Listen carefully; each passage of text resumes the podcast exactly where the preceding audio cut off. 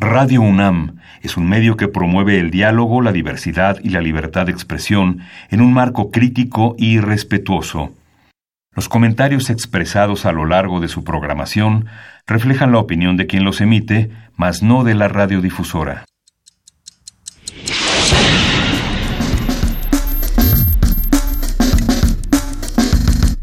Primer movimiento. El mundo desde la universidad.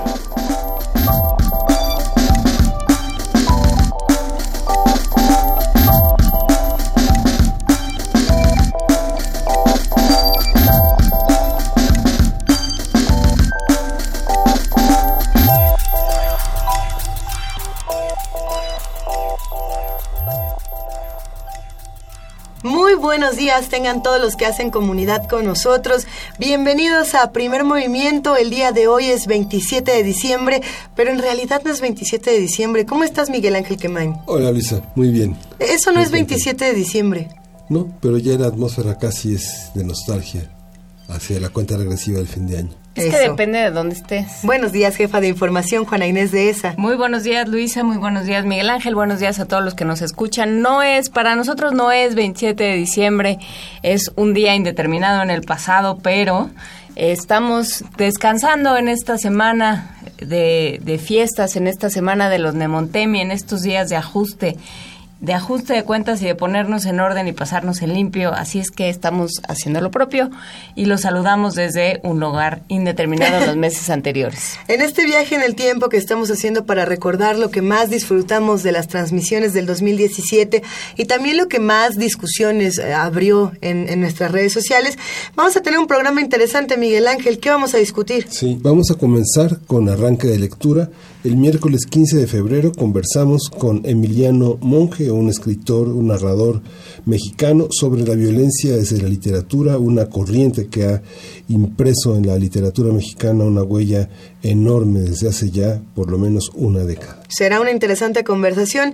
Eh, como lo hacemos cada semana, vamos a tener esta sección de transformación positiva de conflictos eh, que ha dado mucho de qué hablar. Por supuesto que Pablo Romo, miembro del Consejo Directivo de Serapaz, que es Servicios y Asesorías para la Paz y profesor de transformación positiva de conflictos, va a estar esta vez con nosotros charlando sobre las mujeres y la paz.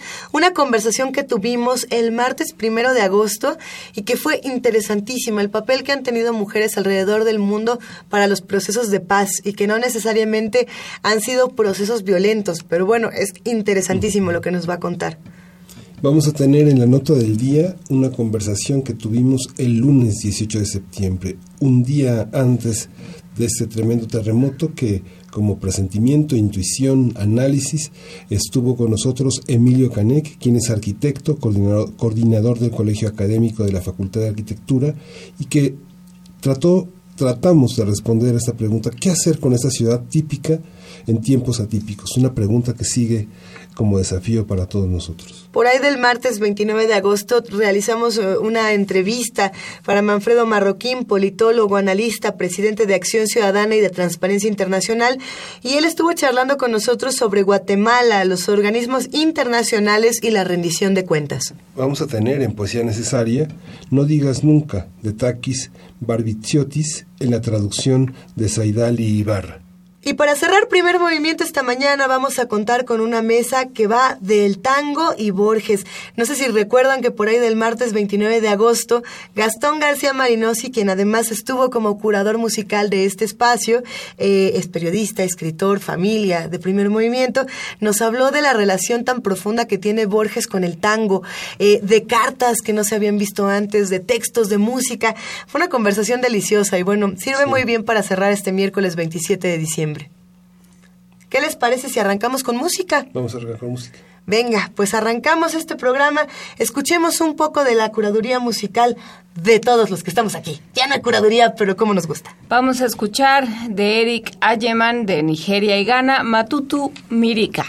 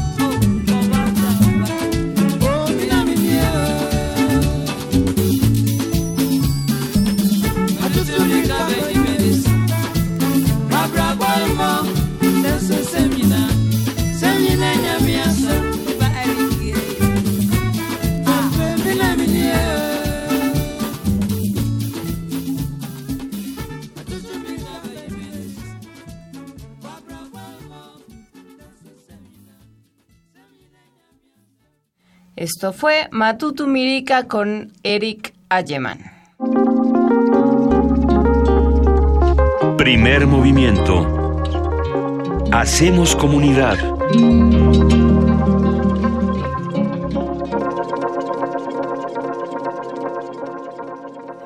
Pues vamos a, esta conversación que tuvimos el miércoles 15 de febrero con Emiliano Monge a raíz de la publicación de su libro de cuentos. Aterrador. Aterrador, que de, hecho eh, incluye varios sobre Navidad y sobre estas fechas. Este, allá usted si se quiere dar una vuelta por la prosa muy acabada y muy interesante de Emiliano Monge. Vamos a a tener, a recordar esta conversación del miércoles 15 de febrero sobre eh, cómo se construye un libro desde la violencia, cómo se narra la violencia y eh, cómo se lee también. Todo esto lo platicamos con Emiliano Monge. Vamos a escuchar. Venga. Miércoles de lectura. El columnista. El columnista Naum Torres afirma que la violencia es algo ineludible, está en todas partes, en aspectos públicos y privados, en la intimidad de cualquier hogar. La violencia nos ha rebasado es que ya íbamos las dos a empezar a leer porque ustedes no están para saberlo, ni nosotras para contarles que Emiliano Monge ya está por acá. Pero a ver, 11 cuentos que conducen a la indignación, la ternura, la risa y la desolación se encuentran contenidos en la superficie más honda. Esta publicación más reciente de Emiliano Monge. El autor ganador del premio, premio Iberoamericano de Novela Elena Poniatowska 2016 por Las Tierras Arrasadas, también eh, editado por Grijalvo, construye ambientes de opresión en este catálogo de la violencia que dibuja con ironía la manera en que los sentimientos más viles invaden a la humanidad desde el íntimo entorno familiar hasta los más extensos escenarios de terror, vorágine y ejecución. A partir de su más reciente título, La superficie más honda, hablaremos esta mañana con Emiliano Monge sobre la violencia y la zozobra como elementos narrativos difíciles de nuestra realidad. Queridísimo Emiliano Monge, bienvenido. Ya andabas alborotando aquí en la cabina como tiene que ser desde tan temprano. No, hombre, para nada. ¿Cómo están? Muchas gracias por la invitación. Eh, muy contento de estar aquí con ustedes, eh, de verlas y de, acompañarlas. Muchas gracias. A ver, cuéntanos, eh, ¿qué, ¿Cómo construiste la superficie más honda? Yo lo, empecé a leer, no sabía que era de cuentos, me empecé de pronto a topar con estas historias. Y entonces yo ya tenía, después de un rato, después de, la, de aquel cuento de la Navidad, de, de lo que sucede cada Navidad, Ajá este, yo ya lo único que quería era como tirarme por la ventana. Pero, pero, pero bien. Pero tirarte por la ventana para con estilo. un efecto positivo, sí, claro. No, pero bueno, está, está muy bien construido. ¿Qué pasa con estas atmósferas? ¿Qué, qué, tienes en la cabeza, Emiliano Monge? Pues mira, yo creo que eh, es un libro eh, que se construyó de manera sorpresiva, incluso para mí, porque llevaba muchos años trabajando novela. Eh, en esos años, de pronto tenía ideas de, cuento, me sigo sintiendo muy inseguro siempre que trabajo, entonces me da mucho miedo cuando estoy metido en, un género experimentar con el otro, meterme con el otro, porque siento que pierdo el control. Entonces las fui dejando, las fui dejando, las fui dejando, y pasaron los años y pasaron los años, eh, y pensé que los había olvidado, ¿no? entonces cuando empecé, a, cuando dije, ahora sí ya, es el momento de ponerme otra vez con cuento, empezaron a brotar.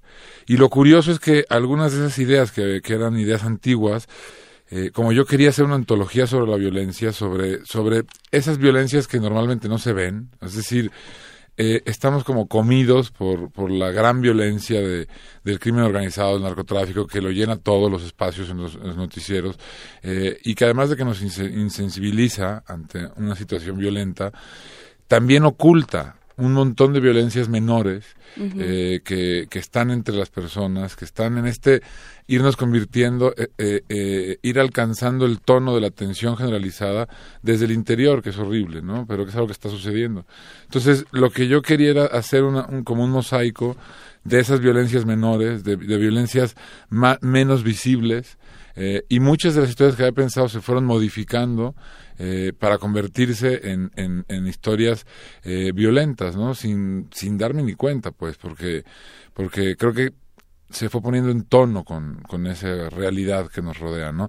En particular el cuento que, que, decías, es un cuento el único quizá, bueno, hay dos de los once. O sea, lo podemos contar a los radioescuchas o por lo menos platicarles un poquito. Sí, sí, es, es, es el cuento de un, de, de un niño que, que, cuenta cómo en su familia eh, empiezan cada Navidad a recibir una llamada telefónica que va crispando y va enloqueciendo al padre, ¿no? Eh, la espera y lo que podría suceder después de la llamada, ¿no?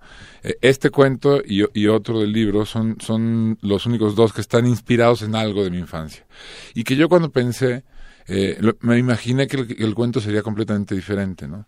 Eh, y al entrar en este universo de, este, de estos cuentos, se fue modificando hacia una especie de violencia eh, muy íntima, ante una posibilidad, porque la violencia, aunque son, está en todos los cuentos, tampoco es evidente, ¿no? O sea, es decir, no la ves. Como yo había trabajado antes. Sientes como un enanito sentado en el pecho, así, constantemente, en el plexo solar. Un, enanote.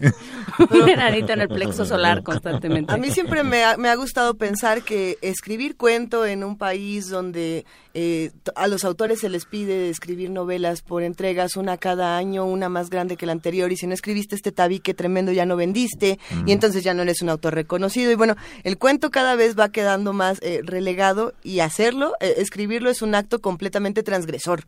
yo sí creo que hay una violencia, en el mejor sentido de la palabra, de parte del escritor al escribir cuento y al compartirlo con sus lectores. Y sin embargo yo me pregunto qué tanto la violencia se puede devorar a las mismas historias y puede ganarle a las historias por la misma brevedad que tiene el género.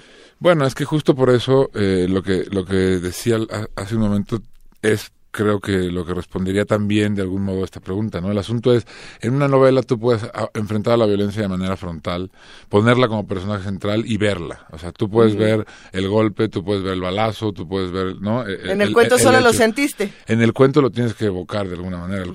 en, el cuento la violencia tiene que estar alrededor del cuento, ¿no? O sea, ser, ser como aquello que lo rodea, ser una posibilidad. Por eso un enanito que sientes en el plexo solar, pero que no ves, porque es, es, es, es una cosa que está como cercándote, cercándote acercando la situación y es algo que está por ahí eh, y que no es exactamente lo que ves, ¿no? Decía Piglia que, que un cuento es siempre eh, aquello que, que tú estás leyendo algo eh, y crees que estás leyendo algo y de pronto te das cuenta que estabas leyendo otra cosa. y el cuento es la otra cosa, ¿no? O sea, la cosa oculta, ¿no? Eh, eh, tú decides que ocultar siempre. Y la violencia puede ser aquello que está oculto y que está rodeando una situación, ¿no? Sí, que yo creo que es interesante, volviendo a lo que planteabas, Emiliano, de hablar de cómo estamos tan acostumbrados, ¿no?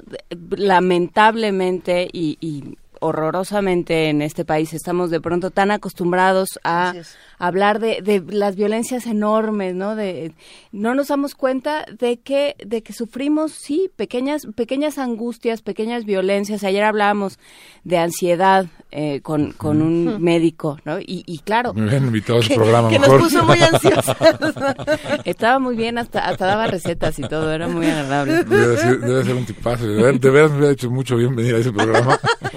Pero justamente es eso, ¿no? Es, hay algo ahí que no puedes ver, que no puedes poner en palabras, literalmente, eh, como, como narrador. Bueno, tú no lo puedes poner en palabras, pero sí puedes transmitir esa sensación, ¿no? También esa, esa capacidad que tiene el narrador de hacer sentir al de hacer sentir algo al, al lector sin también decirle qué no sin decirle qué pero como evocarle un sentimiento yo creo que mucho tiempo, o sea, se nos, se nos confunde muy, con mucha facilidad que el lector no, no es un espectador, ¿no? O sea, que hay una diferencia enorme entre el espectador y el lector, y que el lector es lector, y que por lo tanto en el acto de la lectura tiene que poner de su parte, no solamente contemplar, no solamente asistir a una situación, ¿no? Eh, y ese poner de su parte es lo que puede ir rellenando todos esos espacios que el escritor va dejando vacíos, ¿no?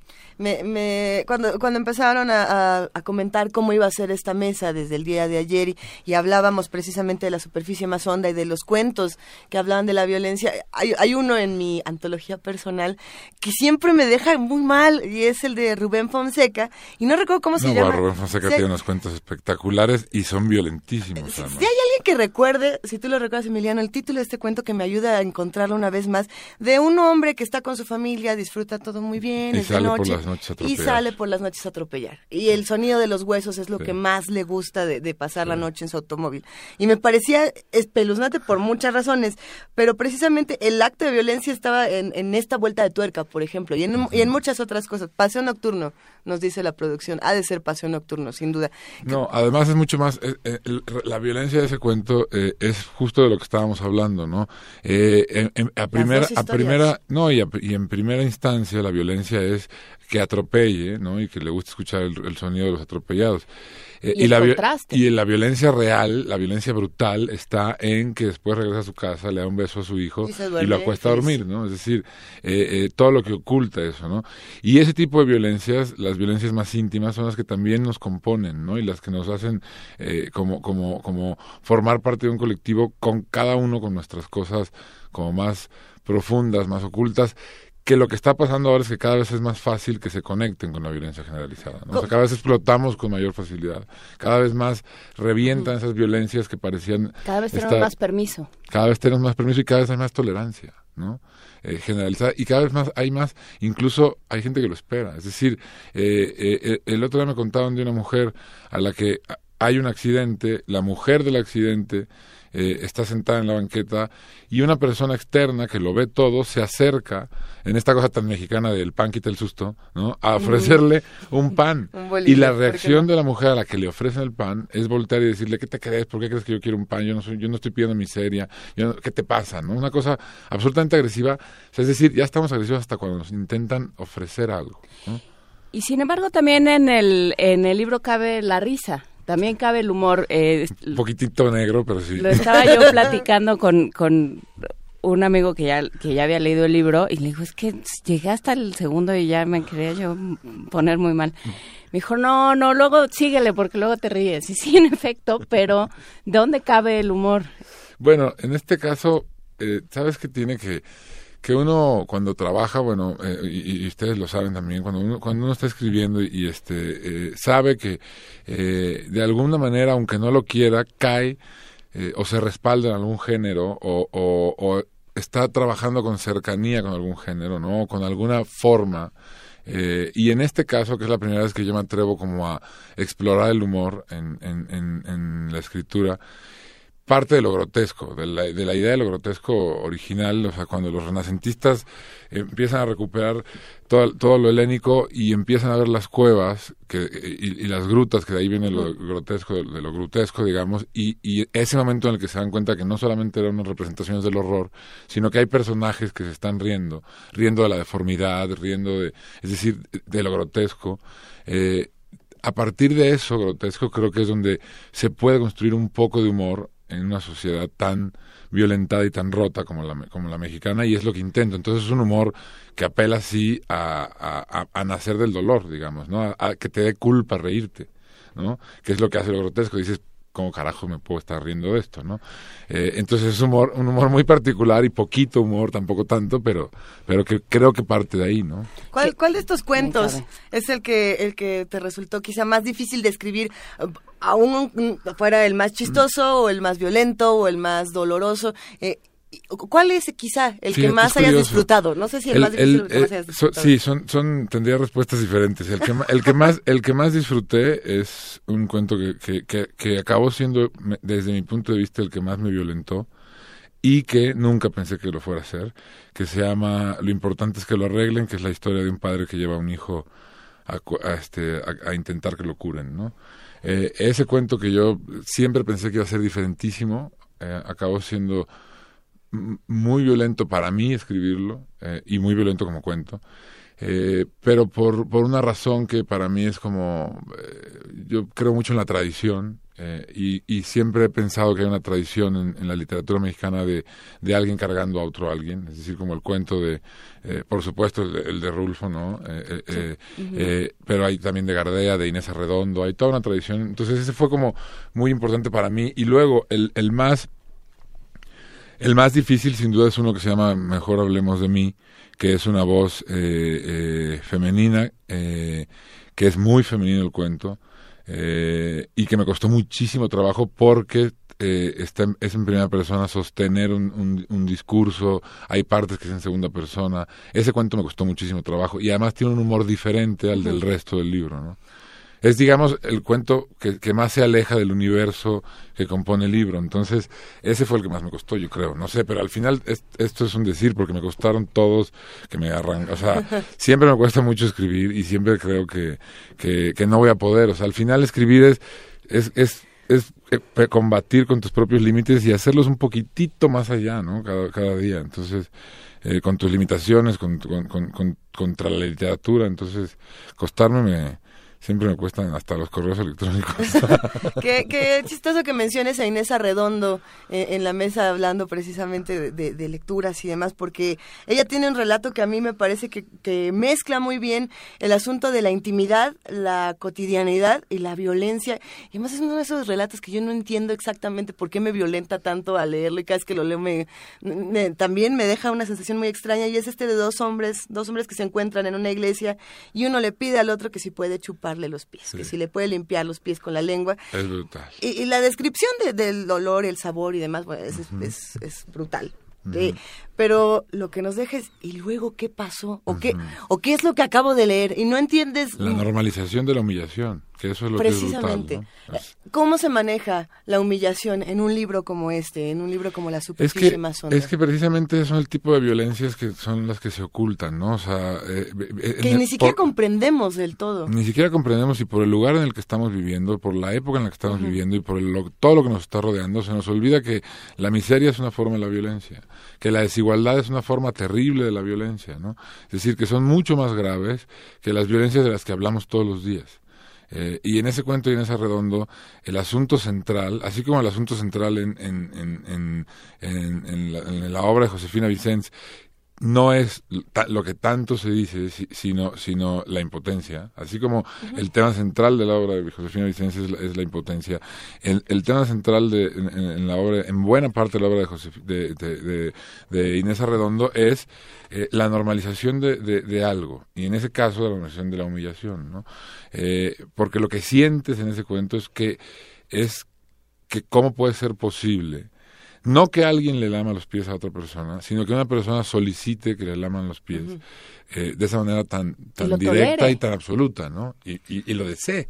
Pero ahí hay otro interesante. El personaje que recibe, digamos, eh, el, la lengua del otro en su pie, se siente también transgredido y se siente también completamente perturbado y no entiende tampoco qué es lo que acaba de experimentar. pero se siente perturbado por su deseo no tanto por eh, que eso es lo que es brutal no es decir los deseos en los cuentos de Redondo siempre son o sea como hidras digo estamos hablando ya de una grandísima escritora cuáles eran o cuáles han sido estas influencias para que escribas este último libro la superficie más honda pues es, es muy difícil pensar que las influencias son para un libro. O tus afinidades espirituales. Sí, es que van, si mañana me vuelven a invitar, a lo mejor les digo otras distintas, ¿no? Pero, pero ahora que, que quizá por lo que estamos hablando, siempre lo digo, ¿no? O sea, a los que hemos mencionado, si los mencionamos es porque algo tienen que ver con mi trabajo. Y, he mencionado a Rulfo, a Yáñez, a Josefina Vicens, a Inés Arredondo.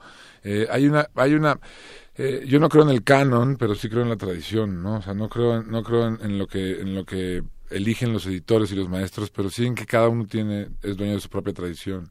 Y mi tradición sí es como una cadena montañosa de ahí que atraviesa una época y, y que en la cual sí están claramente, o sea, desde eh, José Guadalupe de Anda hasta Sada, ¿no? Pasando por Gardea, por Rulfo, por Rulfo, por... Pero tu cadena montañosa es como un llano en llamas interminable, ¿no? o sea, todos estos que estás, o sea, Sí, sí, Yo ayer me tuve que dormir leyendo un libro que se llama La niña que circunnavegó el país de las hadas en un barco que ella misma construyó.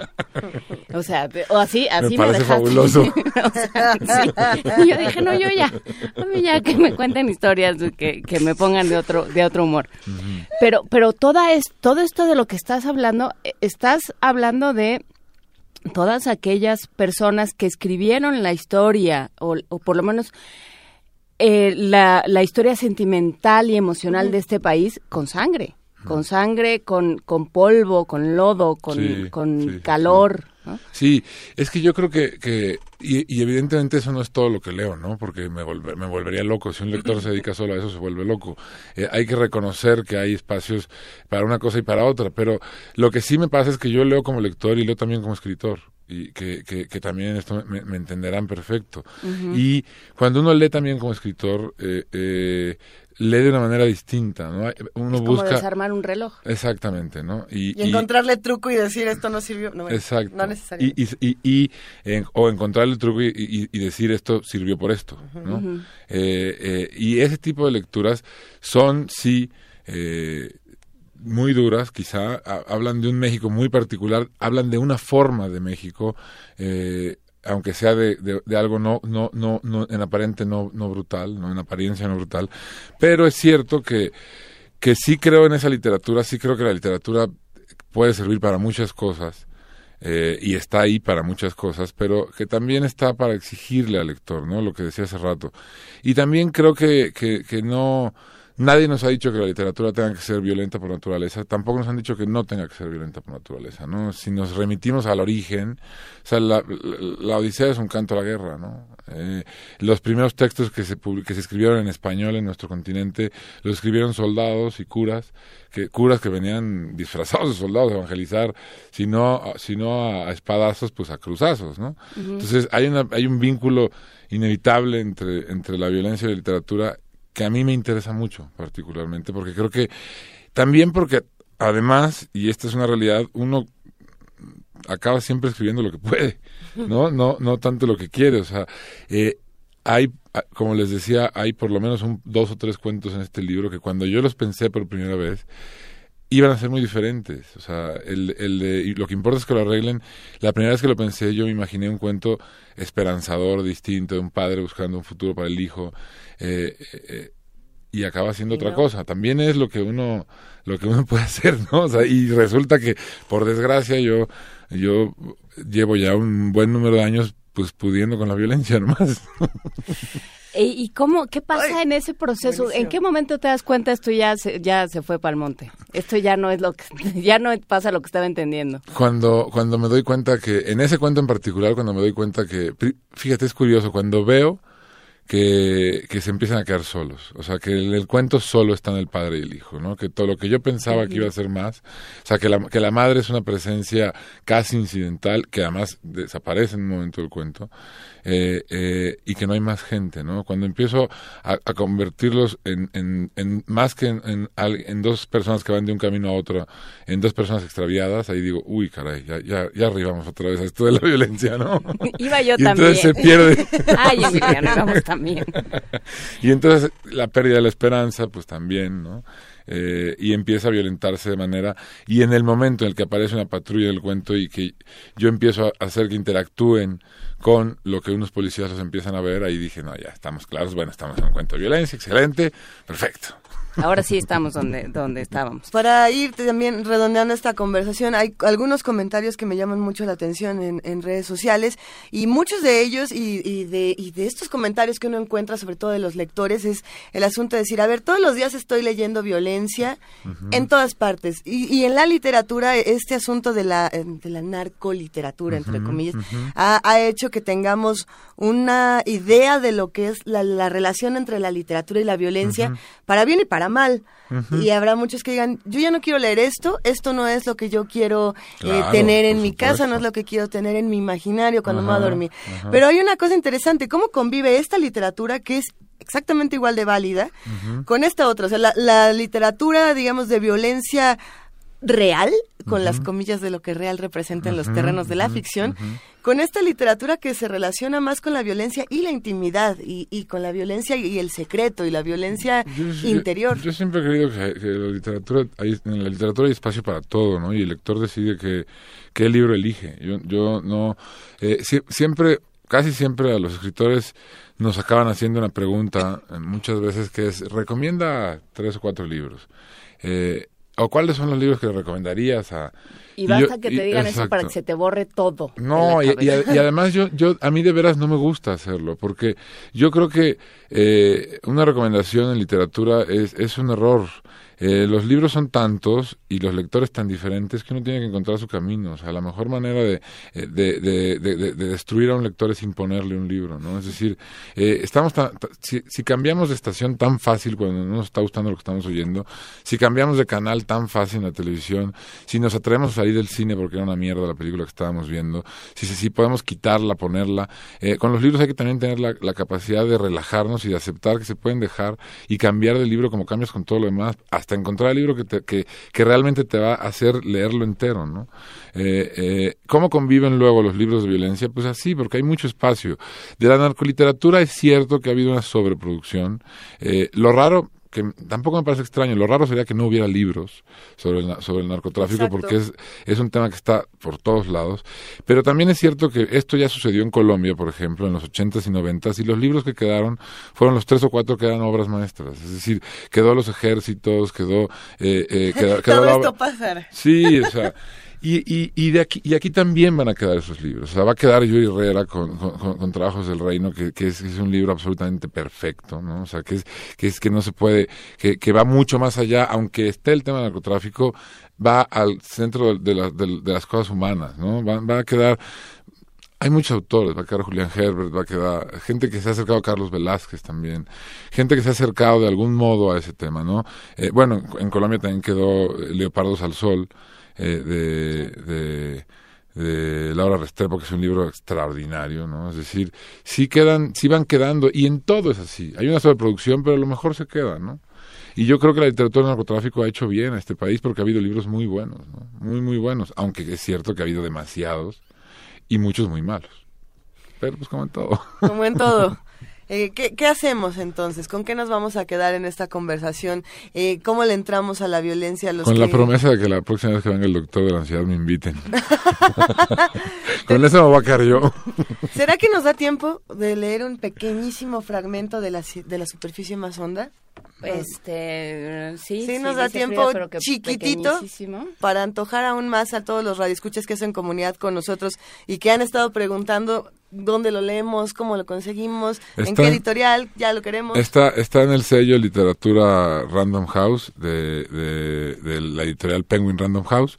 Eh, está en todas las, bueno, eso dicen, yo no me lo creo. Pero se, se, supone que está en todas las editoriales, en todas las librerías, eh, por lo menos en aquellas que suelen llamarse de prestigio. Este, y tengo, y la presentación es el próximo martes. Eh, martes 21. Martes las... 21, sí, aquí tengo la información sí. porque ya me la pasaron. Mar martes 21, la librería Mauricio Achar a las siete y media. La librería Mauricio Achar es la Gandhi. La Gandhi. La Gandhi, sí. La Gandhi, en, en, Miguel Ángel de Quevedo. Exacto. Entonces, y, y, es con, yo, con dos escritoras que yo admiro muchísimo, que estoy como muy contento. Yo me pongo muy nervioso y, y, y sufro mucho las presentaciones. Y, y esta vez, curiosamente, estoy un poquito más tranquilo. Admiro mucho a, a ellas dos, es Fernanda Melchor y Verónica Gerber. Uh -huh. Y este y espero que puedan hacer cargo de la presentación casi como si yo no estuviera ahí, como fingiendo que ni siquiera me presenté. Voy a tratar de leerles un fragmentito. La verdad es que soy muy malo leyéndome. Eh, leyendo en voz alta en general, eh, y esto Juan Inés lo sabe desde nuestras infancias, seguramente si usa la memoria se acordará. ¿Cuántos problemas teníamos? Pero bueno, ahí va. Es, es el cuento del que hemos hablado un poco más hoy, que es este, solo importa que lo arreglen. Eh, y dice, sujetando el bulto húmedo y tibio que se amolda a sus manos como si hubiera sido diseñado para estar en medio de estas, Alfonso gira la cabeza y busca en todos los rincones pero tampoco es que estos, los rincones de su casa, sean tantos.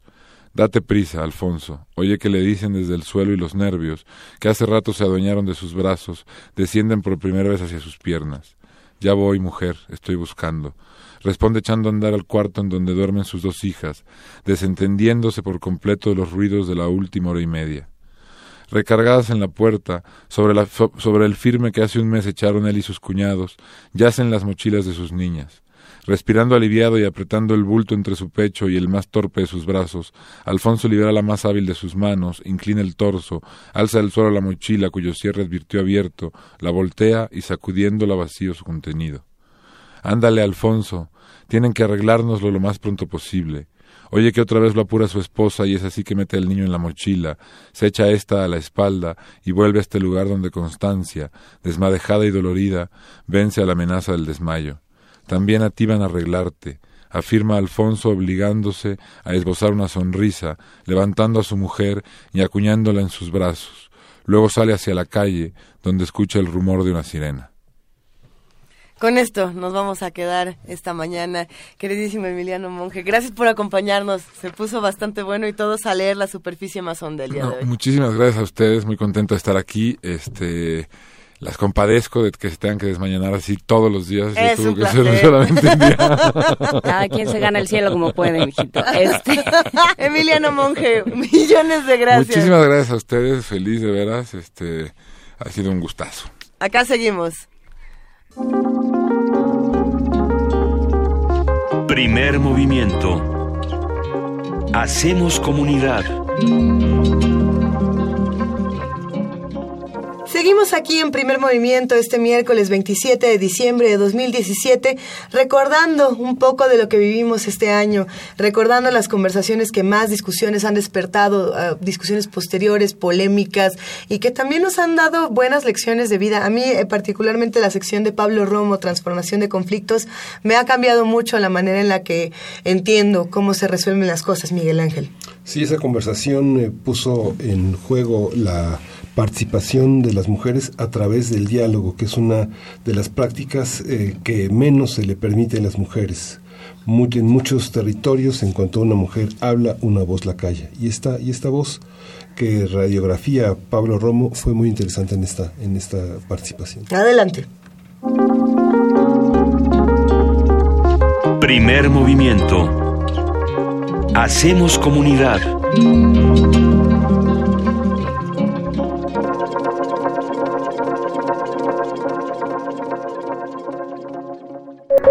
Transformación de conflictos. Ya nos subimos al subibaja, querido Pablo Romo, profesor de transformación positiva de conflictos. ¿Cómo estás? ¿Cómo has estado? ¿Qué tal? Qué gusto. Qué gusto escucharte, Pablo. Vamos a hablar sobre las mujeres y la paz. ¿Qué tal? ¿Cómo ves? Pues, pues muy bien, cuéntanos eh, cómo, cómo se vinculan estos dos temas.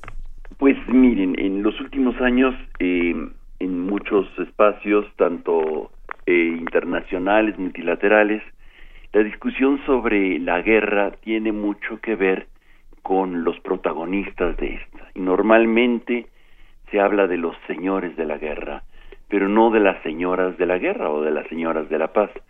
¿Y por qué? Porque la participación de la mujer en eh, eh, los temas tanto de guerra como de construcción de paz se eh, ubican en el ámbito de las víctimas y en el ámbito de la reparación final al final de, de, de, los conflictos armados sobre todo y de las grandes expresiones de violencia y eh, no son protagonistas actoras fundamentales en, eh, ni tomadas en cuenta para tomar decisiones en los espacios de construcción y prevención de paz.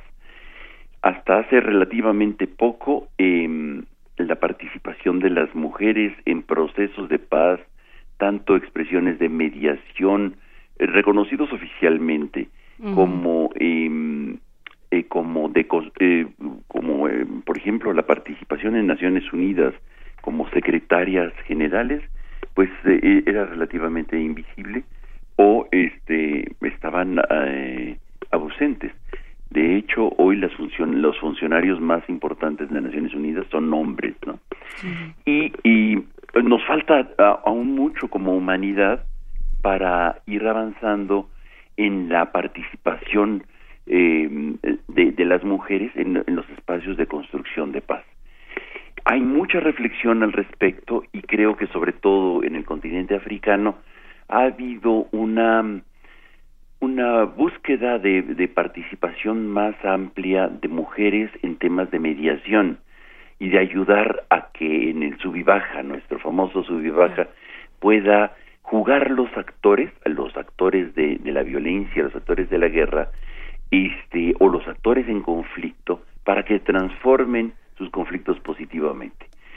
Eh, y lo vemos nosotros también en otros ámbitos, por ejemplo, en el ámbito de las tomas de decisiones. Los países más violentos tienen menor presencia de mujeres en la toma de decisiones en cualquiera de los espacios, mientras que en los países menos violentos la dirección está eh, bastante más eh, equilibrada o con una participación mayor de mujeres. Es muy importante, por ejemplo, eh, descubrir con pena y tristeza que en el, en el mundo el papel de las mujeres es bastante reducido. Por ejemplo, en solamente en 11 países y más bien en 10 países en la actualidad las mujeres ostentan algún cargo de presidentas. y, y eh, en muy pocos países, por más que sean este, eh, poderosos, realmente la participación de las mujeres es muy, muy escasa. No significa que la presencia de las mujeres o de los hombres, por ser hombres o mujeres, van a generar más violencia o menos violencia, eh, per se. Pero me parece que es importante eh, eh, los equilibrios y las discusiones a partir de, de, la presencia de las mujeres en sí mismas, ¿no? Alemania, Bangladesh, Namibia, Noruega, Polonia y el Reino Unido son mujeres, son, están presididas por, por mujeres. Es, es significativo, por ejemplo, en el caso de Alemania, cómo juega un papel en estos momentos muy importante una mujer.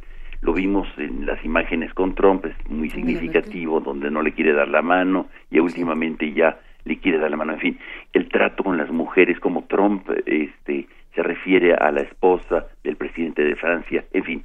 Eh, pero, de alguna manera, eh, la participación de las mujeres en procesos de mediación y de paz van siendo cada vez más eh, protagonistas. Y esto es fundamental, particularmente para transformar los conflictos mm, en, eh, en acciones que comprendan la, la participación de las mujeres.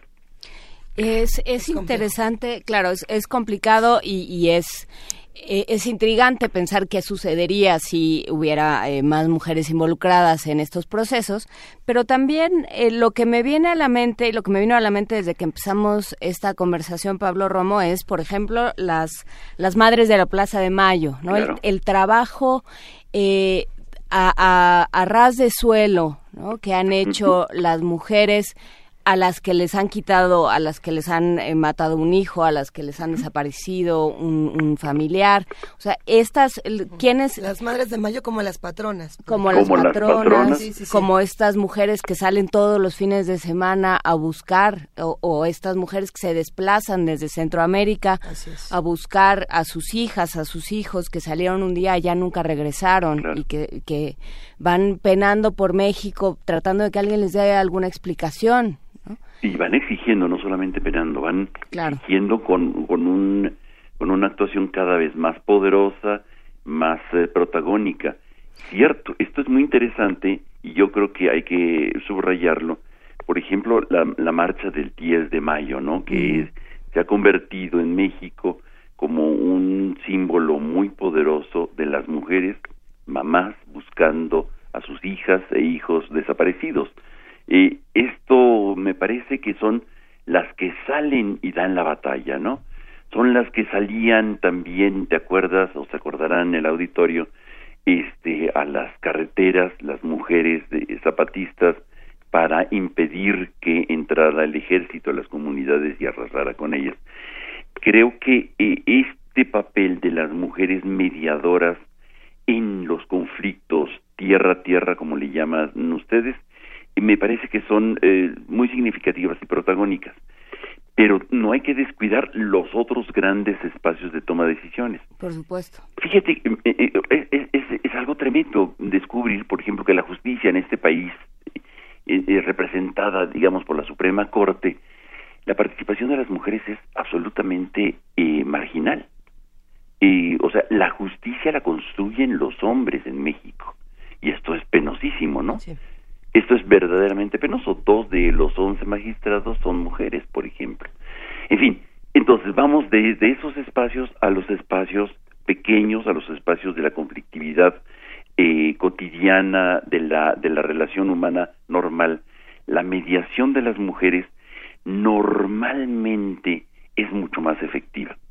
Hay una comprensión mucho más cabal de, de, las raíces de los conflictos y por más que esta sociedad esté gobernado por hombres y, y el patriarcado sea una, un paradigma fundamental, en la construcción abajo de los acuerdos, la mediación de las mamás, de las abuelas, en, en, en los conflictos familiares o en los conflictos más eh, eh, manejables, humanos, comunitarios, son eh, realizados por mujeres. Sí, en esto esto nos llevaría a un tema que creo que hemos hemos ido posponiendo, pero que ya sería momento de platicar, que son no, no sé si ahora en, o en la intervención de la próxima semana, que es las cuotas de género y estas y, las acciones, lo que se llaman acciones afirmativas, ¿no? Que, que son acciones realizadas ex profeso para apoyar a un grupo que está invisibilizado, para visibilizar a, un grupo invisibilizado, ¿no? Y que pasaría por las cuotas de género en este caso. Exacto. Y yo creo que eh, una de las claves este, es, si bien es cierto, no por eh, las cuestiones de, de, un equilibrio de hombres y mujeres en la participación en todos los espacios de tomas de decisiones, grandes o pequeños, van a generar este per se este procesos de paz auténticos. Así es. No necesariamente, pero ciertamente es un gran desafío, sobre todo en la en las reacciones de, de eh, de la cultura de la humanidad en general, patriarcal, de, del que va a matar el, el, el mamut, el que sale a, a, cazar el mamut y que este y que en, eh, en el imaginario la fuerza está en los hombres, ¿no? Y que los son los que defienden, son los agresivos, son los que atacan.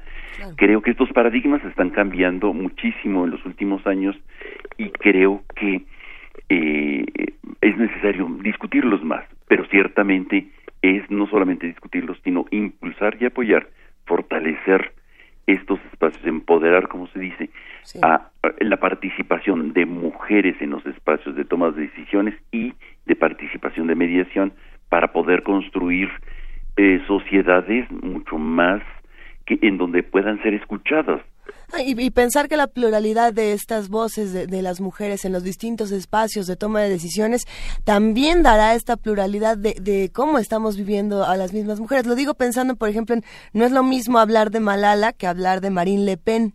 No, no, será lo mismo, pero tener esa pluralidad es lo que le va a dar riqueza a, toda esta discusión de género que tanto hemos tenido en los últimos años y que tanto nos urge seguir teniendo. Eh, creo que será algo que vamos a tener que platicar la próxima semana.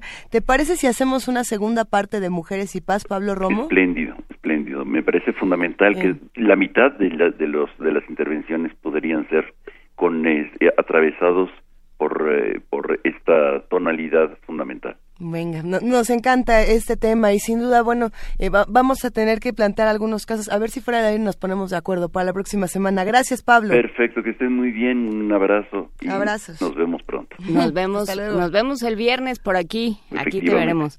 Muchísimas gracias. Sale. Un abrazo. Primer movimiento. Hacemos comunidad.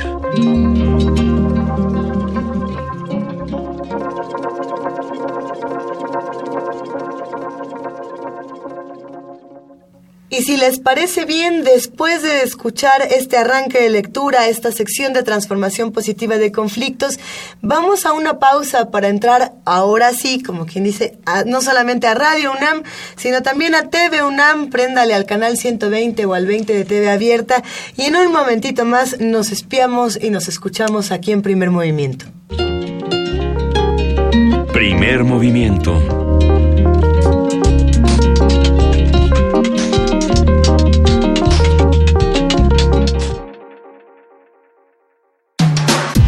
En redes sociales, en Facebook como Primer Movimiento UNAM y en Twitter como P Movimiento o escríbenos un correo a primermovimientounam@gmail.com.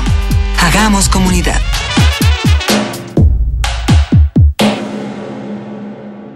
Buenos días, continuamos aquí en Primer Movimiento, es la segunda hora de Primer Movimiento, ya estamos en la transmisión de TV UNAM y continuamos en Radio UNAM. Buenos días, Juana Inés Esa.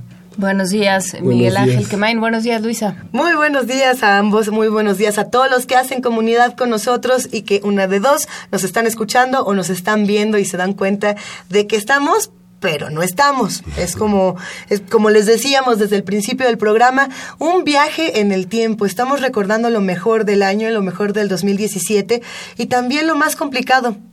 Eh, justamente antes de que empezara el programa hablábamos un poco de, de, este día, del lunes 18 de septiembre, que fue un día antes del sismo del 19, que nos nos impresionó mucho porque tuvimos una conversación con Emilio Canek, arquitecto y coordinador del Colegio Académico de la Facultad de Arquitectura de la UNAM, y él nos hablaba de las dificultades que tiene una ciudad como esta y luego pasó lo que pasó y toda esta discusión se volvió mucho más importante de lo que ya era. Sí. Por supuesto, creo que es muy interesante eh, y justamente por eso quisimos retomarla a la hora de revisar todo lo que había sucedido durante este año, todo lo que habíamos conversado durante el año. Nos pareció muy importante, eh, creo que vale la pena poner atención en aquellos momentos en los que Emilio Caneca habla sobre cómo hemos desoído a la naturaleza en, al momento de planear, con todas las comillas del caso, pero al momento de pensar esta ciudad y al momento de dar permisos, de planificarla, de, desarrollarla, que es otro tema, otro término que se puede poner entre comillas. Entonces, bueno, pues vale la pena y nos pareció que, que lo merecía recordar esta conversación con Emilio Canek a la luz de todo lo que sucedió después. Vamos a escucharla. Primer movimiento. Hacemos comunidad.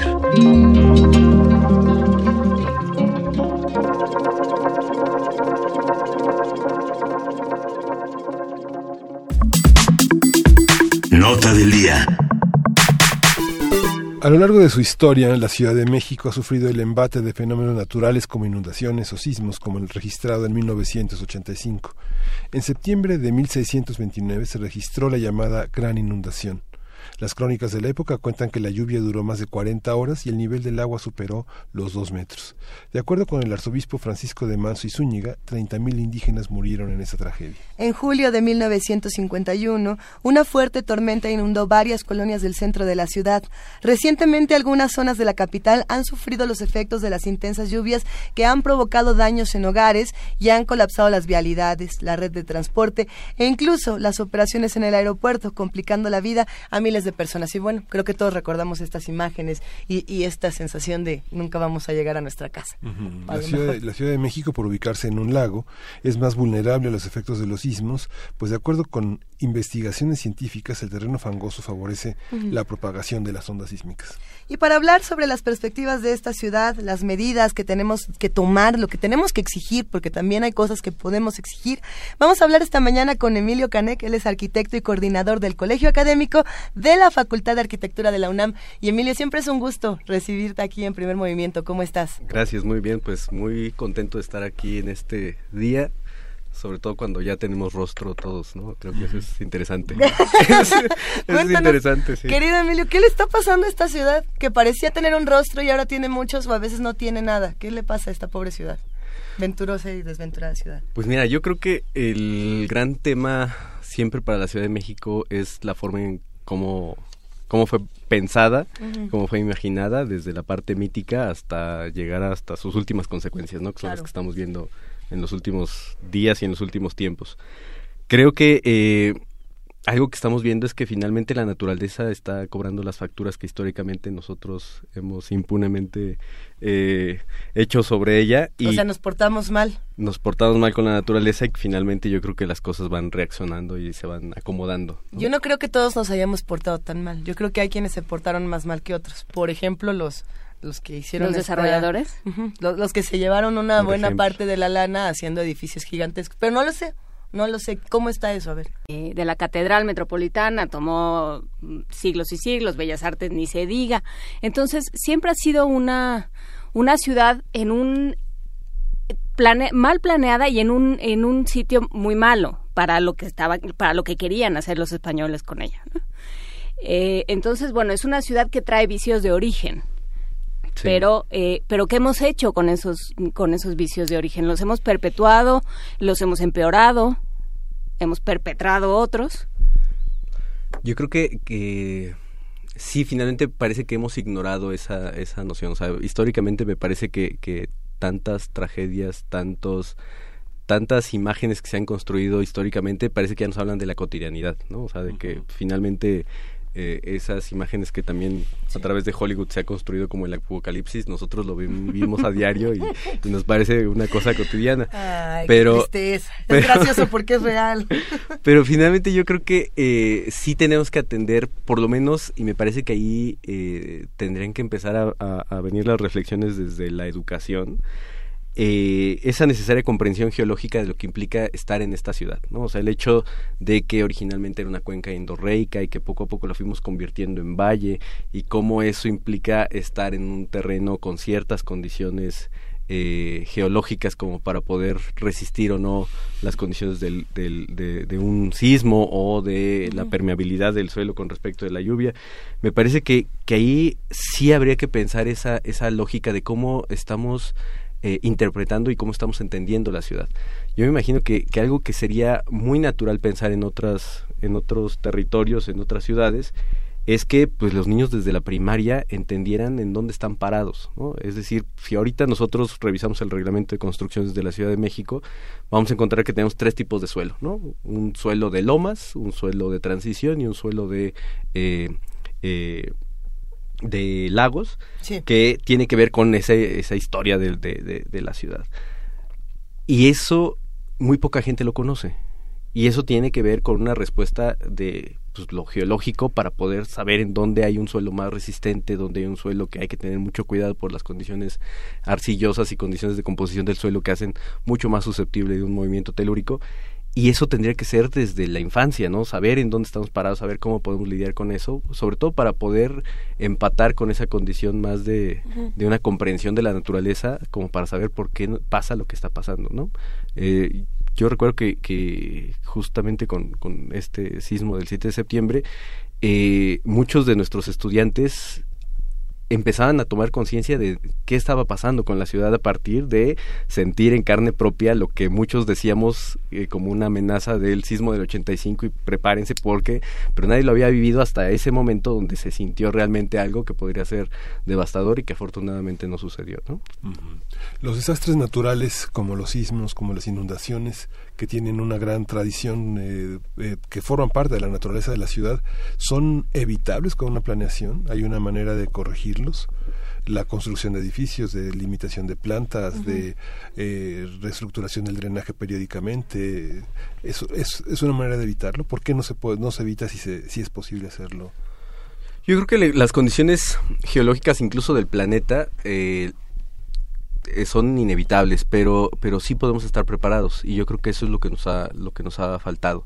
El hecho de pensar que eh, la ciudad tiene condiciones como para poder responder pues a través de la protección civil, a través de la responsabilidad de los de las constructoras como para poder saber en dónde sí se tiene que construir y en dónde no, o incluso lo decíamos del, del mismo gobierno como para poder diseñar estos programas de desarrollo urbano que tuvieran que ver con la forma en cómo se está pensando la ciudad a largo plazo, yo creo que eso nos ayudaría a estar mejor preparados.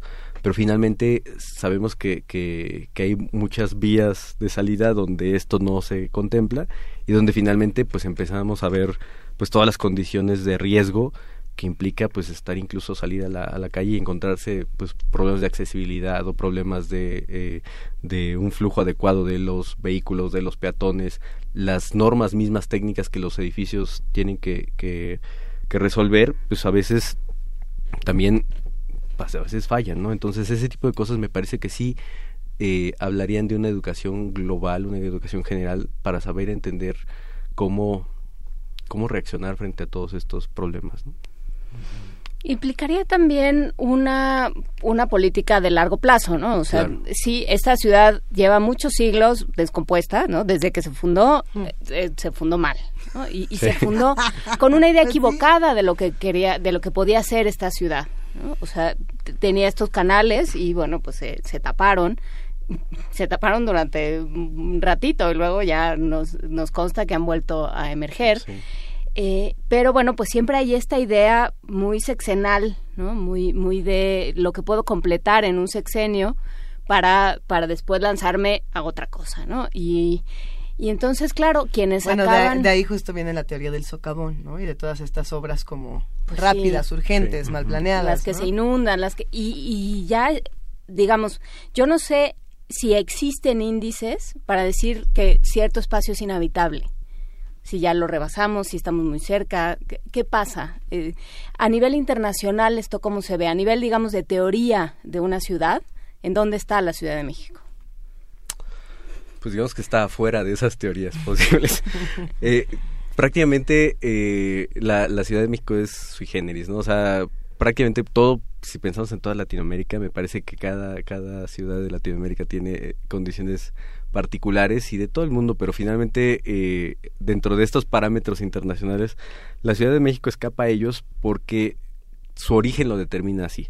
Pero eh, algo que, que puede ser pues rescatable dentro de todo ello es que de alguna manera eso va marcando parámetros de actuación que también tendríamos que tomar en cuenta, ¿no? Es decir, hasta dónde nosotros si estamos desde, por ejemplo, desde la academia o desde esas políticas públicas, podemos entender cuáles son las densidades posibles habitacionales como para poder llevar una planeación adecuada, pensando en la infraestructura, pensando en la movilidad, pensando en los criterios habitacionales. Yo creo que ahí hay referentes muy vastos sobre cómo las ciudades han pues intentado una respuesta frente a cada una de las problemáticas que se encuentran en, en cada uno de los contextos específicos donde se habita.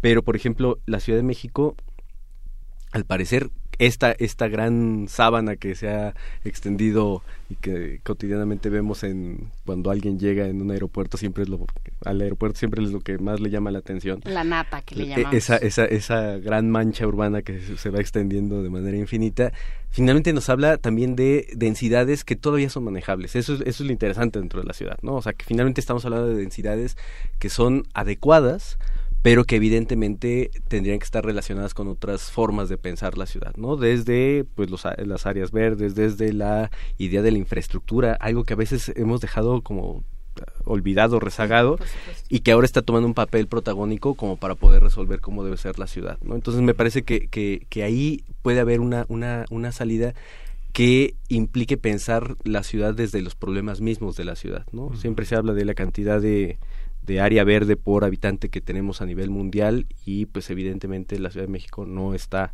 dentro de esa dentro de ese parámetro eh, o dentro del promedio por lo menos. Eh, hablamos de la cantidad de agua potable que alguien puede tener eh, o que la gente puede consumir de manera diaria y tenemos cosas escandalosas como de que en el poniente de la ciudad se pueden gastar hasta 600 litros por habitante al día y en el oriente de la ciudad 20 litros por habitante al día, ¿no? Entonces estamos hablando de esos contrastes que evidentemente hablan de la necesidad de pensar la ciudad dentro de sus múltiples aspectos y dentro de sus múltiples características que evidentemente eh, nos obligan a a tener que pensar problemáticas específicas y respuestas específicas que probablemente no se repitan en ningún otro espacio. Eso yo creo que da un ámbito de oportunidades muy interesante como para eh, quizá teorizar sobre esta ciudad como no se puede pensar en alguna otra, ¿no? Y eso es lo que la hace probablemente fascinante como la mujer barbuda del circo que dice Villoro que estamos enamorados y estamos condenados a ella, pero pero finalmente esa, esa idea de cómo la ciudad puede, puede ser pensada, creo yo que sí tiene que ser pensada desde afuera. O sea, desde otra situación que no sea desde esos parámetros convencionales que nos marcan las normas este, internacionales, ¿no? Porque finalmente cada ciudad tiene parámetros muy específicos y esta la tenemos que pensar de manera diferente. El panorama que marcó Mancera, que solo con 10 mil millones de pesos se podría este, habilitar el transmisor, el, la Oriente para que se desahogara la ciudad en, situación de inundación y que solo contaba con 2 mil millones de pesos. ¿Cómo e, eso es cierto, Emilio? ¿Es esa, esa parte de las inundaciones y de las lluvias atípicas en la ciudad ¿Cómo, ¿Cómo tenemos que entenderlo? ¿Cómo eh, acatamos, acatamos la versión eh, del gobierno de la ciudad o de qué se trata esta parte del agua? Mira, yo creo que eh, hablaba yo hace rato de, de, un pensar desde afuera, ¿no? Desde la afuera. Yo creo que si algo eh, normalmente incluso hasta en el concepto mismo de la ciudad se ha eh, construido históricamente es esa noción de la dominación de la naturaleza, ¿no? O sea, de imponernos sobre la naturaleza como para hacernos cargo. Y nos ha salido muy bien.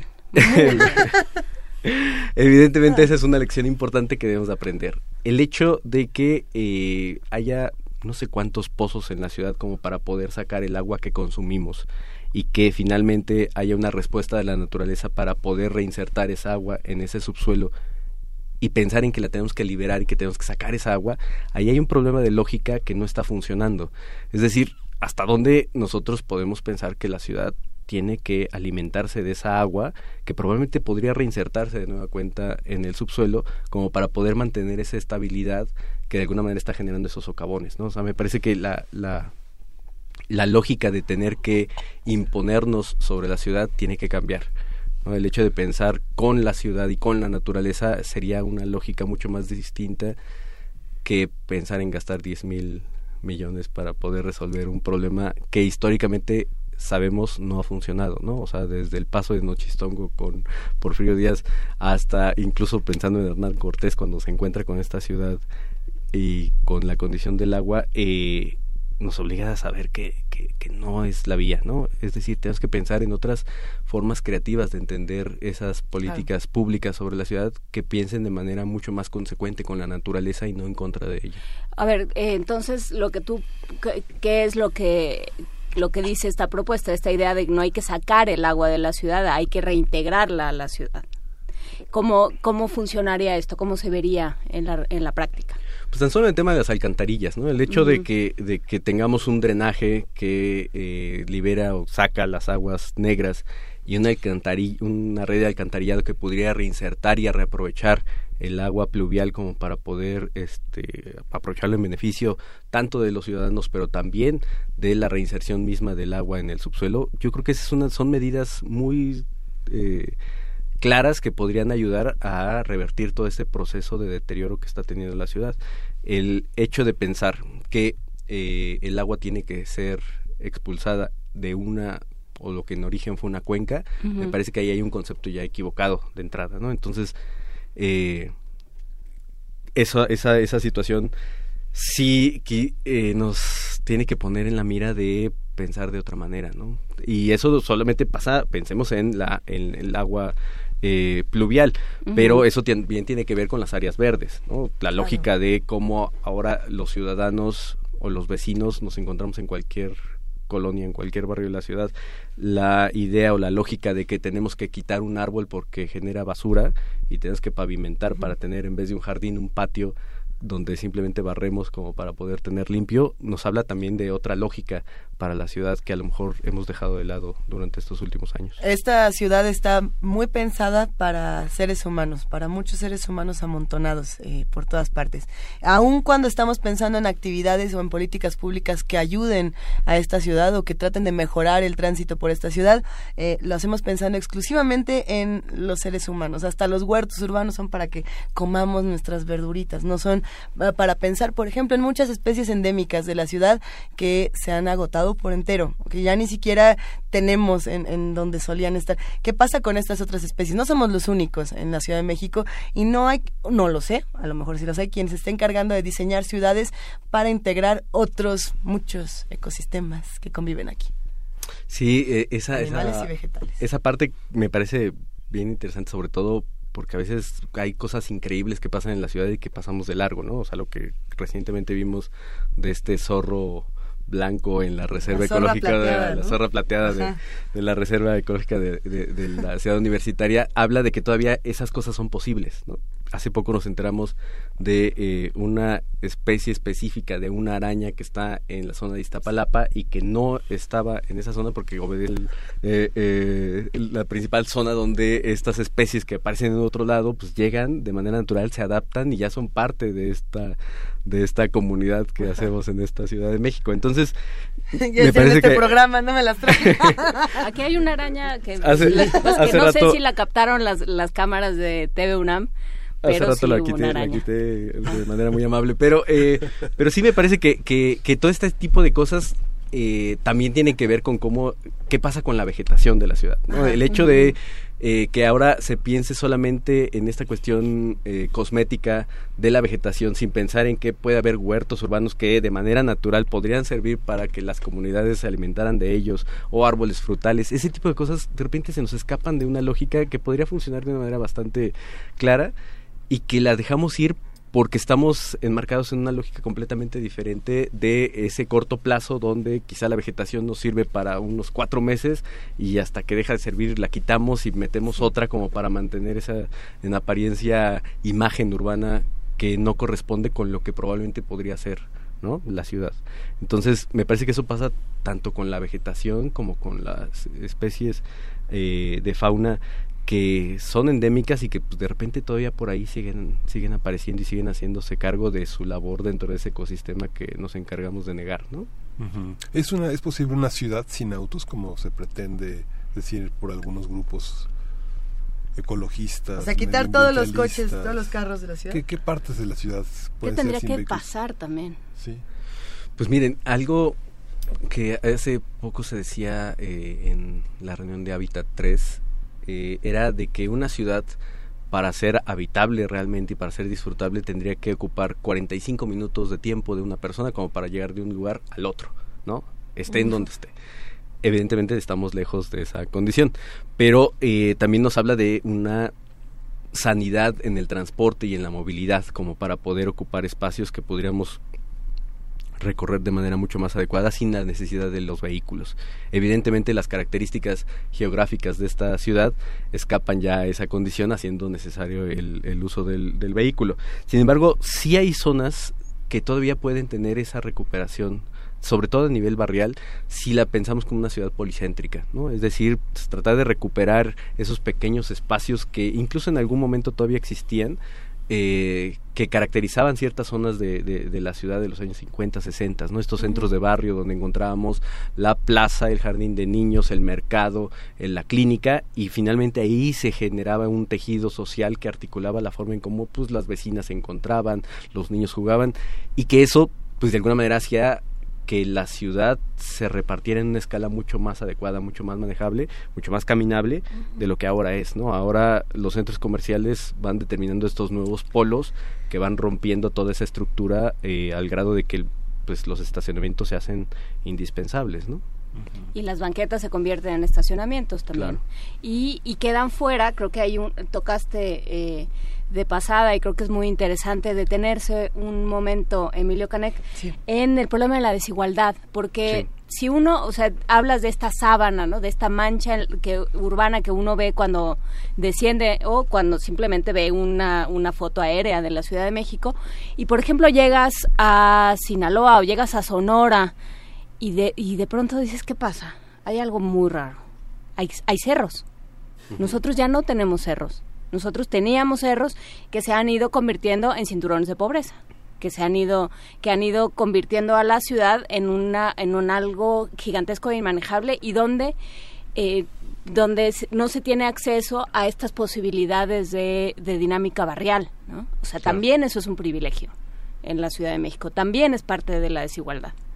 Y que ahí se van construyendo también esas lógicas de resistencia, ¿no? Que eso también puede ser interesante, de cómo en estas eh, zonas que de alguna manera están excluidas de los privilegios del equipamiento urbano, de la infraestructura adecuada como para poder sobrevivir, empiezan a encontrar otras lógicas para poder responder a esas necesidades de maneras pues, podríamos decir hasta cierto punto creativas, ¿no? O sea, el hecho de que la gente en algún momento tenga que eh, tomar, ocupar un pedazo de tierra como para poder ahí hacer esos cultivos, finalmente entra en la lógica de la ciudad eh, contemporánea de los huertos urbanos, pero finalmente ahí lo hacen por necesidad, ¿no? Las macetas que las amas de casa o incluso las familias enteras colocan como para poder ornamentar sus fachadas o sus cubiertas, hablan de una naturación de azoteas y hablan de una reinterpretación de la naturaleza en los espacios habitables, pero que eh, están fuera justamente de esa de esa lógica de lo que debería de ser la ciudad formalizada por decirlo así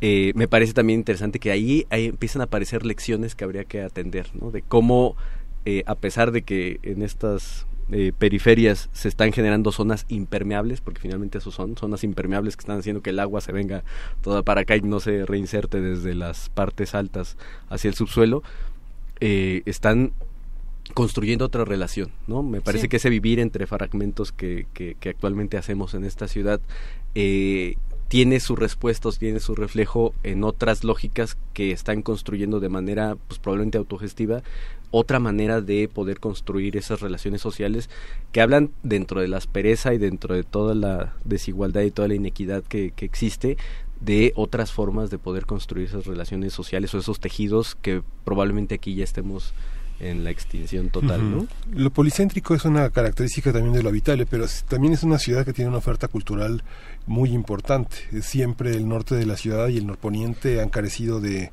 espacios culturales suficientemente con una suficiente densidad como para satisfacer la necesidad de una población de entretenimiento y de educación. Esta parte de la, de la viabilidad de poder tener acceso a una ciudad cada vez es más difícil para, para niños y para personas eh, que envejecen, personas mayores que renuncian a actividades que antes tenían porque se vuelve inmanejable la distancia, conciertos, eh, cine, etcétera, donde hay ciclos muy interesantes en diversas partes y que por miedo a tanto a la inseguridad como a la distancia Sí. se evitan. ¿Cómo resolver esta esta parte? Hay una hay, es- hay una visión de la tercera edad, hay una visión de la infancia. Lo que dice Juan Inés, las tarjetas, las las banquetas ocupadas impiden paso de carreolas, de sillas de ruedas, este es imposible transitar con personas con pocas habilidades de movimiento. ¿no? Eh, justo a partir de la, de la marcha de ayer, yo estaba recordando que alguien en algún momento, y no recuerdo el nombre en este momento, hablaba de nombrar la ciudad en femenino. O sea, es decir, pensarla de otra manera completamente distinta. Porque la ciudad, dentro de esta lógica hegemónica, eh, patriarcal de dominación, de cómo ha sido concebida, eh, está pensando o está pensada simplemente para ese hombre de mediana edad con eh, suficientes recursos económicos, con un vehículo, como para poder moverse y desenvolverse dentro de la ciudad sin mayor problema, ¿no? O sea, parece que la ciudad está pensada solamente para esa persona, cuando en realidad se está excluyendo a todos los demás que podríamos estar cabiendo dentro de esa lógica urbana. Eh, creo yo que, que algo que, que, que nos obligaría como para poder eh, eh, construir esa, esa lógica de, de- de- de lo urbano tendría que ser en pensar en esas otras ciudades en las que quepamos todos, ¿no? Es decir, ese pensar desde afuera implica eh, tener la noción de cómo podemos hacer una ciudad pues mucho más equitativa donde esas personas que normalmente forman parte de lo que podemos pensar como minorías eh, finalmente caben dentro de una ciudad porque pueden salir y ocupar la ciudad. También eh, se comentaba en algún momento que, por ejemplo, eh, me parece que salió en el país una, un artículo donde un urbanista hablaba de que la mejor defensa contra la inseguridad en una ciudad es utilizar a los niños como escudos. ¿no? Y, y Lo hablaban esa- por los guachicoleros, si no me equivoco, ¿no? Se habló recientemente de ese tema. Sí, lamentable, pero bueno. Sí, no, al final, eh, pero pensando, por ejemplo, en que si uno demuestra que un niño puede ocupar la ciudad o la calle a todas horas, finalmente eso habla de una ciudad segura y de una Eso ciudad que puede ser aprovechada. ¿no? Ujú. Porque finalmente estamos hablando de cómo la ciudad se puede eh, se puede disfrutar y puede ser eh, habitable. Pero en- más en que como forma, escudo ¿no? sería como índice, digamos, ¿no? O sea, qué señal, qué, qué digamos, qué, qué señal puedes puedes adquirir de que una ciudad está funcionando y de que le está dando a sus a, a los más vulnerables de sus de sus habitantes eh, una posibilidad de vivirla, pues eh, pues Claro. que haya niños, ¿no? Así es. que, que las personas mayores puedan transportarse, que, que haya dignidad, que haya posibilidad de dignidad para todos, ¿no? Que, que no sistemáticamente Que no haya al- vagón de las mujeres, por ejemplo. que no haya vagón de las Sí. mujeres, que no haya necesidad de que haya vagón de las mujeres, que no haya eh, esta idea de, pues, me van a saltar en, en el micro sí o sí. Sí, y, y al final la, la, des- la, la expectativa demostrada de en qué momento me va a pasar, ¿no? O sea, que creo que eso al final quita cualquier reducto de, de, de- de disfrute como para saber, pues ya, ¿no? Ya, ya, ya, ya me está sucediendo, ya me pasó. Eh, el problema aquí también tiene, tiene que ser con esas lógicas inclusivas de cómo se diseña la ciudad, ¿no? Hasta dónde esas ideas de los programas de desarrollo urbano están pensando que el espacio público es algo más que un espacio pavimentado e iluminado de manera específica con vegetación específica, ¿no? O sea, probablemente el espacio público tiene que ser conceptualizado de otras maneras completamente diferentes y probablemente de eso también nos tenemos que encargar los ciudadanos. Tienes mucha razón, Emilio, cuando uno, uno va, este, no sé, me tocó ser hombre. Y va uno en una avenida larga y va uno, y va uno con una mujer y dice híjole qué calle tan oscura imagínate caminar eso con tacones. O cuando va uno con una persona ya frágil por la edad y dice todas esas escaleras voy a subir claro. Son eh, toda esta empinada este voy a subir son estas partes que son esto que Ballard decía, la, la, isla de cemento, que es una novela extraordinaria de Ballard, donde alguien puede perderse en estas lagunas de cemento que hay en la, en la ciudad, o Rascacielos, otra novela de Ballard también poco apocalíptica, donde estamos atrapados en lugares donde solo la energía eléctrica puede salvarnos de quedar atrapados o de quedar encerrados en un mundo que, que se convierte cada vez más en obsoletos y queda en ruinas, ¿no? Sí, y, justamente esas, esa lógica de las ruinas también tiene que ver con la memoria de las ciudades, ¿no? O sea, el hecho de, de, poder reconocerse en un espacio, porque lo he caminado, porque lo conozco, porque lo he habitado de diferentes maneras, también nos obliga a pensar en esa condición patrimonial de qué es lo que estamos haciendo con nuestras ciudades y cómo probablemente esa desconfiguración que están teniendo ya de manera mucho más acelerada por la especulación inmobiliaria, también nos están perdiendo ese reconocimiento dentro de la ciudad. ¿Esta ciudad no será la mejor? tampoco es la peor. Y hay muchas cosas que se pueden mejorar, hay muchos ejemplos que se pueden tomar de otras ciudades que estaban en un estado eh, deplorable y que con ciertas políticas públicas lograron salir de muchísimas cosas. Tenemos ejemplos de ciudades en otros países, en nuestro mismo país, donde hayamos podido darle la vuelta a este modelo tan pernicioso. Yo creo que el, el, modelo más cercano es Medellín, ¿no? O sea, siempre se hablaba de manera casi despectiva de la colombianización de México y pues parece que ahora ya nos parece algo bastante cotidiano y ya superado, pero, pero el, el, tema de lo que se hizo en las ciudades colombianas, Bogotá, Medellín, como para revertir todo ese proceso y para pensar en ciudades resilientes, eh, quizá sea un ejemplo interesante de cómo de cómo se empezó a construir todo esto. Me parece que otro otro ejemplo ejemplo que puede ser atractivo es Detroit, por ejemplo, cuando cuando toda la industria automovilística se desploma y se viene abajo y Detroit queda completamente Bueno, hay quedado una ciudad fantasma.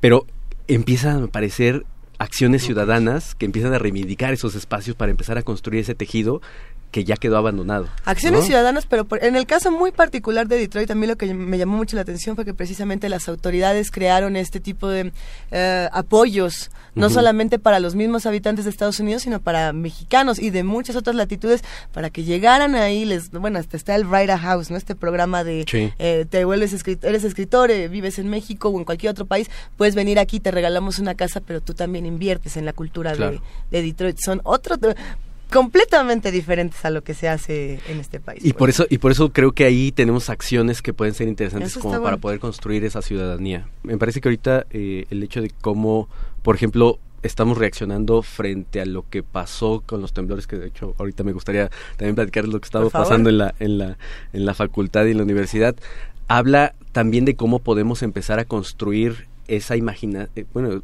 sí, cómo podemos construir esa imaginación sobre lo que puede ser la ciudad a partir justamente de la reivindicación de los ciudadanos por encima de las autoridades, ¿no? Porque finalmente ellos son los que la caminan, ellos son los que la viven y que pueden tener acciones mucho más creativas, que pueden resolver problemas mucho más este, grandes y que en escala pues a veces escapan de toda lógica, ¿no? Y somos los que se van a quedar también. Claro. O sea, Mancera ya se va y nos lo ha dicho en todos los tonos, ya se va y quiere que votemos por él para presidente, entre otros muchos, digamos. Eh, cuéntanos eh, qué está pasando en la Facultad de Arquitectura a raíz de, del temblor, de los sismos en todo el país. Miren, algo que nos dimos cuenta también es de eh, la capacitación que podemos tener eh, como ciudadanos, pero también como universitarios frente a este tipo de desastres.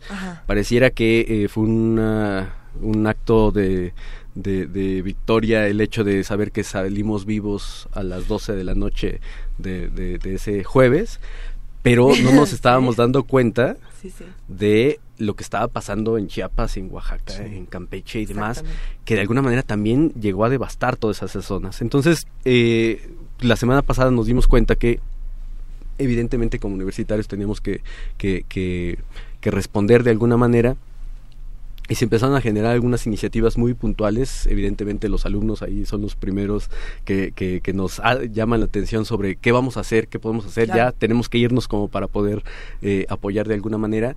Y más allá del acopio, eh, empezamos a, a, discutir sobre eh, qué cómo podemos armar brigadas de apoyo para todo esto, ¿no? Porque uno de los grandes temas que nos estamos dando cuenta que pasa con las autoridades, pero también pasa con los ciudadanos, es la desorganización y la falta de una cultura de riesgos que evidentemente obliga a que empiecen a aparecer cosas que no están contempladas dentro del programa de respuesta que, que normalmente se tiene. Y que hubo problemas de construcción en muchos de los casos, estaba mal construido. Y que eso también obedece a entender cómo esa sabiduría popular a veces la hemos ido perdiendo por el ánimo de modernizarse hasta cierto punto y que uh -huh. está perdiendo la lógica de cómo milenariamente se había construido en esa zona del istmo y que poco a poco por esa cultura contemporánea se ha ido diluyendo hasta perderse esas eh, lógicas tradicionales de poder construir. Algo que nos preocupa es que, eh, por ejemplo, las brigadas que ahorita se están capacitando como para poder salir esta semana a las zonas afectadas, es que evidentemente la gente está esperando una respuesta inmediata, Cuando nosotros estamos diciendo, bueno, podemos llegar nosotros con una atención para poder levantar las, este, los daños y para poder entender de qué manera vamos a actuar a un mediano plazo, pero finalmente la gente necesita el cobijo y el techo ya. Y la otra cosa que nos llama muchísimo la atención y que, bueno, desde aquí creo que es importante hacer este, este llamado a que parece que la lógica es eh, como la puerta abierta a las constructoras ya está dada para decir inviertan, es mucho más fácil tirar las casas que se pueden eh, adecuar uh -huh. como para evitar que eso se reconstruya y que se, que, y que se adecue a las condiciones en las que ahorita se puede todavía eh, hacer habitable. Entonces, eso es algo que nos preocupa porque estamos hablando de zonas que también tienen edificios patrimoniales, que también se están tirando, se están demoliendo y que parece que no hay una conciencia de qué implica una verdadera evaluación de los daños como para poder saber qué es lo que podemos hacer. ¿no? Entonces, eh, estamos eh, incluso de manera interinstitucional con algunas otras facultades, Ajá. tratando de construir un, una especie de, de llamado para que eh, se paren todas esas eh, esa destrucción que también se está dando en esas zonas afectadas con el ánimo de decir pues vamos a reconstruir y el hecho de que se haya caído una teja de alguna casa ya implica tirarla como para poder decir vamos a empezar de cero. Porque al final pareciera que eso se estaría viendo más sí. como un negocio que como una verdadera reconstrucción y una sí. adecuación y un entendimiento de lo que está pasando en esas zonas. Entonces, eh, en estos días, tanto en la, en la Facultad de Arquitectura y estamos convocando otras facultades como para que se integren dentro de esta, dentro de esta estrategia que como universidad podemos hacer, eh, sobre todo para poder tener acciones que estén pensando también en esos largos plazos, ¿no? O sea, decir, solamente no se trata de eh, poder llegar a tomarse la foto, sino de pensar en cómo se pueden reconstruir todas esas zonas. Y sobre todo cómo pueden reactivar esa condición de espacios habitables, que de alguna manera piensen todavía en los espacios patrimoniales, la vivienda, pero también en el equipamiento. Y no perder identidad. Yo recuerdo varias claro. peticiones de algunos eh, bibliotecarios, archivistas en el interior del país que pedían al Archivo General de la Nación documentos para poder enviarle a sus eh, eh, coterráneos en el Estados Unidos y fotos de sus lugares para que les dieran ganas de volver, ¿no? Entonces es algo muy conmovedor, porque finalmente uno vuelve a lo que uno recuerda y si no, si todo es igual, si todo está homogeneizado, pues pocas ganas de volver y de regresar y de tener identidad con la propia tierra. ¿no? Sí, al final tenemos ahí una, una oportunidad interesante de, de, reivindicar todos esos valores y esos aspectos, ¿no? O sea, de reivindicarnos con la naturaleza, de reivindicarnos con el patrimonio, de reivindicarnos con los ciudadanos, como para que se empiece a reconstruir ese tejido, pues sí. que de alguna manera está fragmentado. Emilio Canek, vamos cerrando esta conversación. La universidad está discutiendo todos estos temas y los universitarios, ¿qué? Los que están del otro lado, ¿cómo se deben acercar? ¿Cómo se pueden acercar a todo lo que están haciendo en este momento?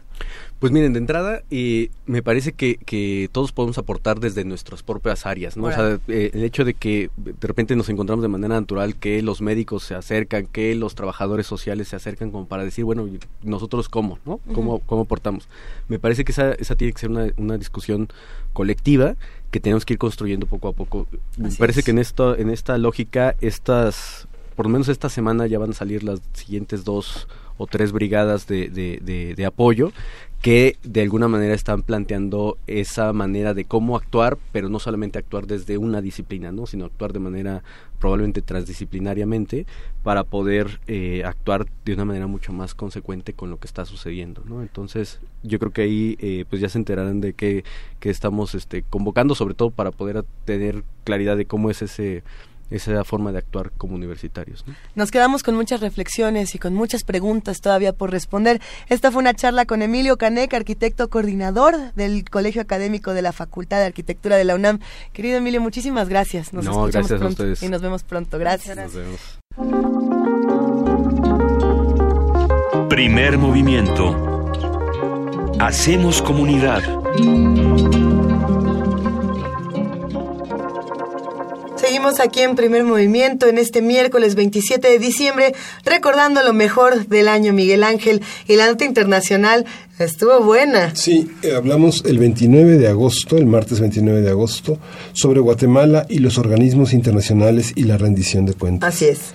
Esta charla con Manfredo Marroquín, politólogo, analista, presidente de Acción Ciudadana y de Transparencia Internacional, englobó varios aspectos, no solo Centroamérica. Mira, habrá que ver si no decimos lo mismo que dijimos en, esta conversación del martes 29 de agosto. Porque ellos sí, nosotros no. Porque ellos sí, nosotros no, pero bueno, también ellos tienen a Jimmy Morales, ¿no? Y entonces hay que preguntarse pues, qué, qué, bien les ven en, Guatemala, pero tenemos líderes que también salen de la comedia, ¿no? Eh, por esta Jimmy Morales, por ahí también, si no me equivoco, hablamos de Macri, estuvimos hablando de Michelle Temer, estuvimos hablando de Enrique Peña Nieto. Se puso bueno, se puso bastante interesante. Vamos a escuchar la nota internacional y regresamos. Primer movimiento.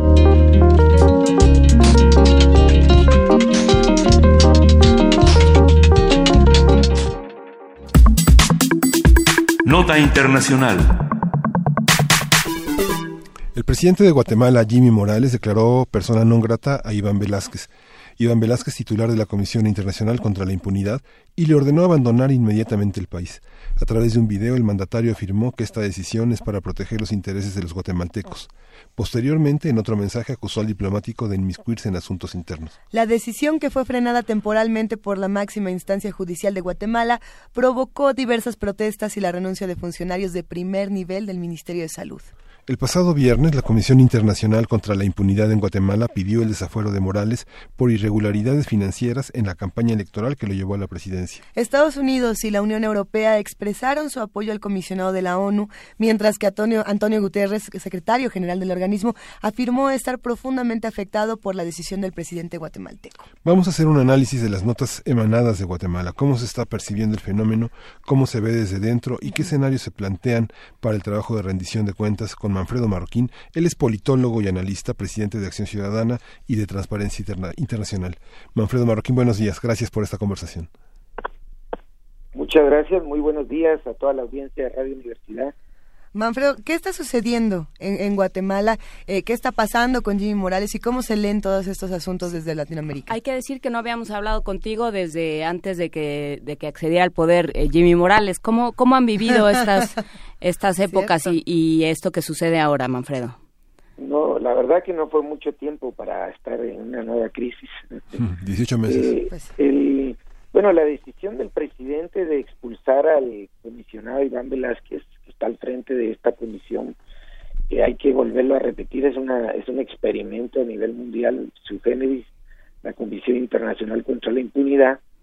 Eh, pues fue una decisión eh, suicida creo yo políticamente hablando incluso puede ser que hasta jurídicamente hablando porque inmediatamente se hicieron eh, manifestar todos los sectores la mayoría de sectores de, de Guatemala y a nivel internacional eh, estupefactos porque esta era un rumor que ya había causado previamente un ambiente de mucho eh, zozobra, un ambiente de mucha intranquilidad en el país. El gobierno lo negó todos los días anteriores a la expulsión, diciendo que no iba a tomar esa decisión, mintiendo sistemáticamente. Finalmente lo hace después de venir de Naciones Unidas, un día después de venir de Naciones Unidas, eh, de hablar con el secretario general. Por eso el secretario general de Naciones Unidas dice que está en shock porque él usó, el presidente usó esa, esa cita con el secretario general y simplemente como previo aviso para expulsar a Iván Velázquez. Entonces, eh, el presidente está bastante solo en esta en esta decisión. Ya hay gente que ha salido a las calles a manifestarse. Obviamente el trabajo de la CICI y de Iván Velázquez tienen un gran apoyo. Han desmantelado por lo menos unas 20 estructuras de alto nivel que van desde el nivel presidencial hasta ministerial, eh, los tres poderes del Estado. Tenemos cerca de 40 diputados procesados por diferentes delitos de corrupción, cuatro magistrados de la Suprema Corte eh, bajo proceso, alcaldes, eh, en fin, una serie de funcionarios y ahora era, pues se anunció el día viernes el antejuicio contra el presidente por delitos de financiamiento anónimo que no reportó su partido en la campaña. Y eh, pues esta decisión se toma como una venganza de interés personal del presidente y por eso la Corte de Constitucionalidad le pone un freno y le, da un amparo al a Iván Bel, al quienes presentaron este recurso diciendo que eh, suspendiendo la decisión del presidente de expulsar a Iván Velázquez. Esta visión de este de Jimmy Morales como un, un hombre que está en todos los niveles de gobierno haciendo un botín de, de, Guatemala. Es una es una cosa muy clara en la en la población y justamente es una parte que Guatemala no había no había tenido en los últimos años que es esta este deslinde del conjunto de Centroamérica de, eh, de toda la problemática que ahora está pues prácticamente en toda la franja centroamericana. Cómo lo cómo lo ves eh, Manfredo bueno mire el tema aquí también hay que tomar en cuenta Guatemala, El Salvador y Honduras, lo que se denomina hoy como el Triángulo Norte de Centroamérica, eh, son países que tienen una problemática bastante similar. El resto de Centroamérica es totalmente diferente. En términos de violencia, en términos de migración a Estados Unidos, y por esa razón eh, Estados Unidos tiene a este triángulo norte de Centroamérica como una de las cinco prioridades de su agenda de seguridad nacional. Entonces, la reacción de Estados Unidos en este caso ha sido muy fuerte, eh, porque ellos no van a aceptar, bajo ningún término, que su estrategia en estos países pues la pueda votar, eh, en este caso, un presidente sin mayores fundamentos. Eh, ¿Por qué? Porque si el presidente tuviera fundamentos reales, yo creo que pues podría ejercer el mando que tiene como jefe de Estado pero son fundamentos totalmente inválidos. Por ejemplo, él dice que Iván Velázquez se está intrometiendo en asuntos internos porque apoyó eh, un paquete de reformas constitucionales a todo el sector de justicia, que por cierto está la justicia, como en muchos países latinoamericanos, corrompida eh, totalmente desde la raíz hasta el tope, y entonces se planteó con apoyo incluso de la Comisión Internacional, porque entre sus funciones la Comisión tiene también la de eh, hacer propuestas. Y eh, ahora lo acusa de querer imponer esa reforma en el Congreso de la República. Pero es tan absurdo porque fue el mismo presidente Jimmy Morales el que llevó este paquete de propuestas al Congreso. Obviamente lo llevó sin estar convencido realmente querer esas reformas, pero él fue el que las presentó al Congreso. Ahora acusa a, Iván Velázquez de querer imponer esas reformas que él mismo propuso.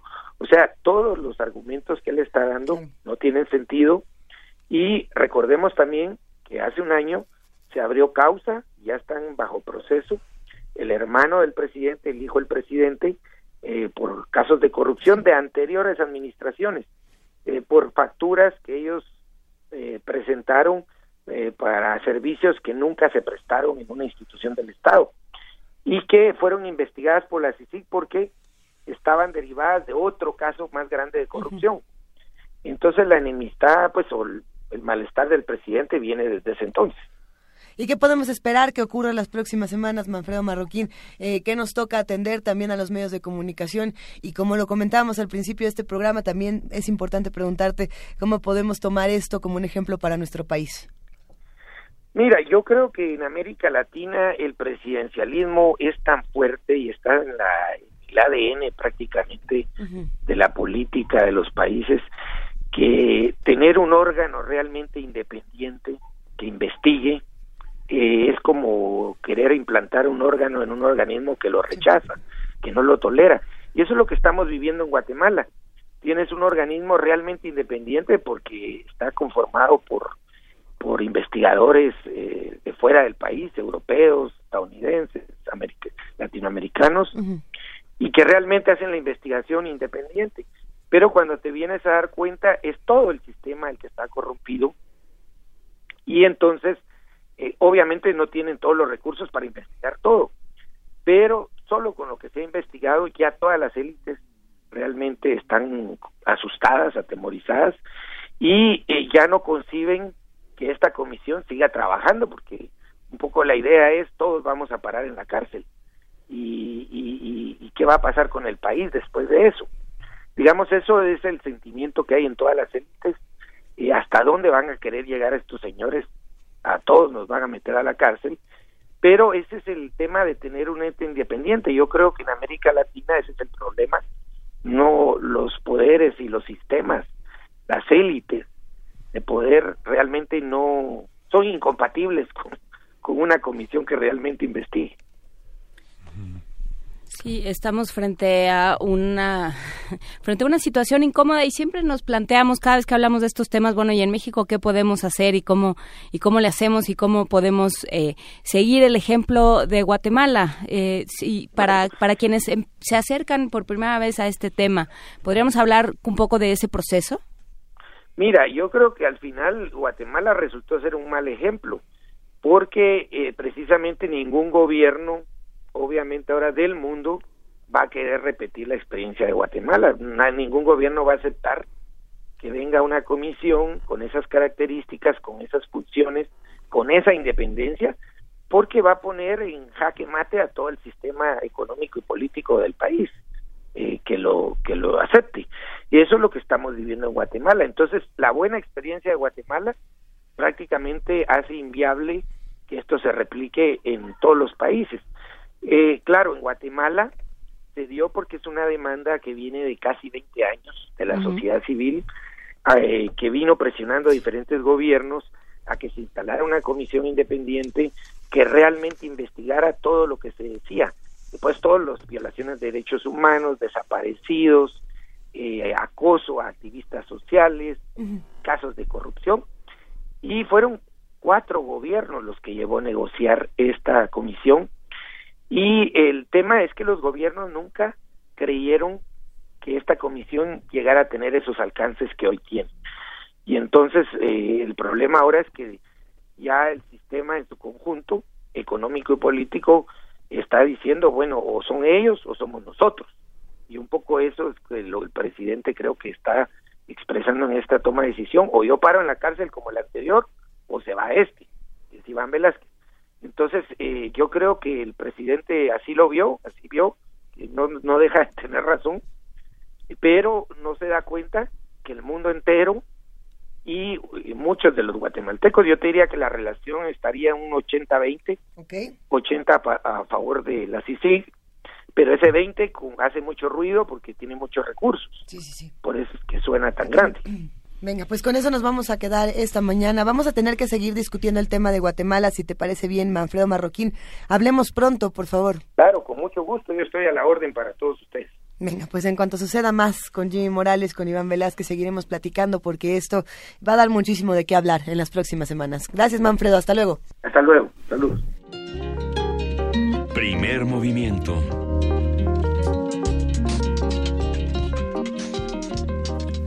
Regresamos de este análisis con Manfredo Marroquín, politólogo, analista, presidente de Acción Ciudadana y de Transparencia Internacional. Y bueno, ya nos vamos a una pausa. Directito nos vamos a la pausa. Vamos a la tercera hora del primer movimiento. Quédese con nosotros en este 27 de diciembre. Primer movimiento. Hacemos comunidad.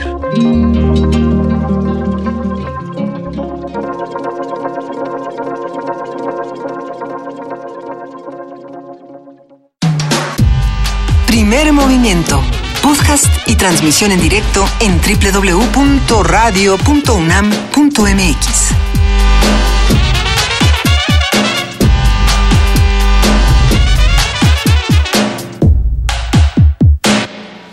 vez más les damos los buenos días a todos los que nos están escuchando a través de Radio UNAM y a todos los que nos ven, a todos los que nos espían a través de TV UNAM.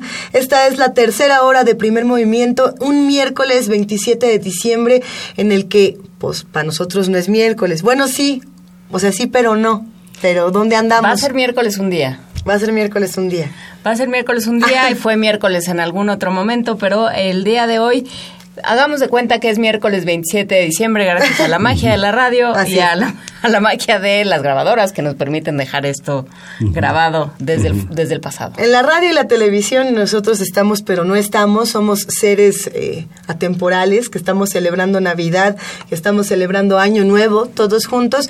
Eh, probablemente estemos en Radio UNAM, trabajando mucho este 27. O probablemente estemos dormidos No, en nuestra cama. Probablemente estaremos repensando el año y, y aprovechando nuestro Nemontemi, Luisa. ¿Qué están haciendo? Lo que ¿Qué están haciendo los que rompiendo no- vajilla, que es un contento. Yo ya no sé qué decir, ya ve, ve nomás ¿Comiendo romeritos? ¿Prefieres? A mí me gusta romeritos. ah, ¿Qué me gusta estar haciendo el 27 de diciembre?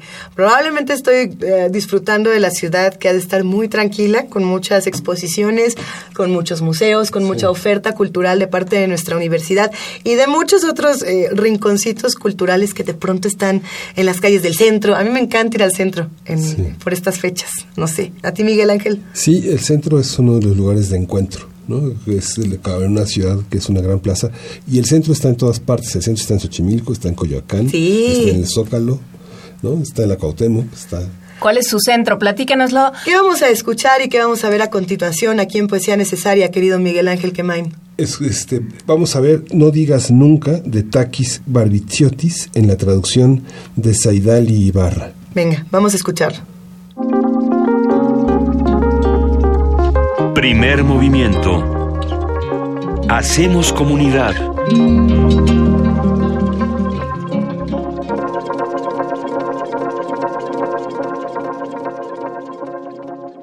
Es hora de poesía necesaria.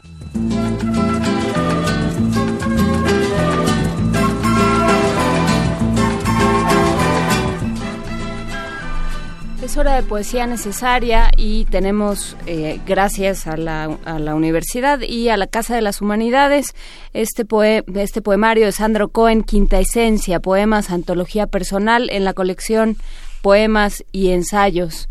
Se presenta esta tarde a las seis de la tarde en la Casa de las Humanidades en Coyoacán, Quinta Esencia de Sandro Cohen y vamos a leer dos poemas de la palabra para siempre y Hay días en que el día.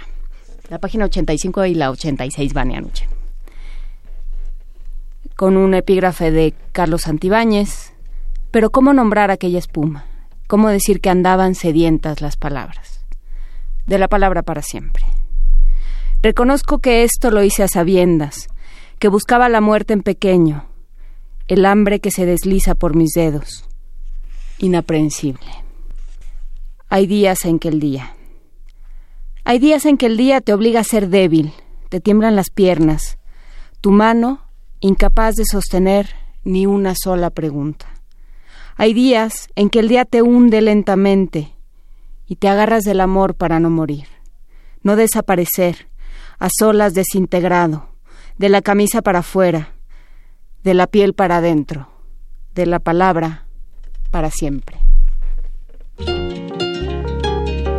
Primer movimiento.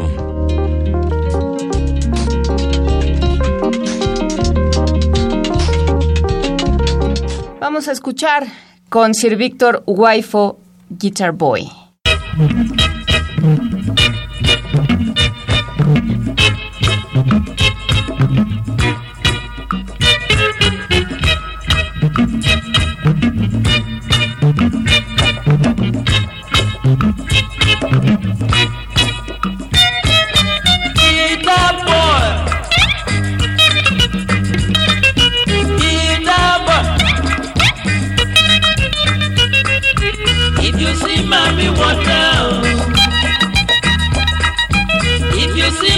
Water, never never you run away.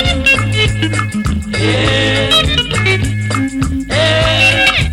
Never run away, Victor. If you see mommy if you see mommy never, never you run away. Yeah. Yeah. Sing a song of love, sweet melody.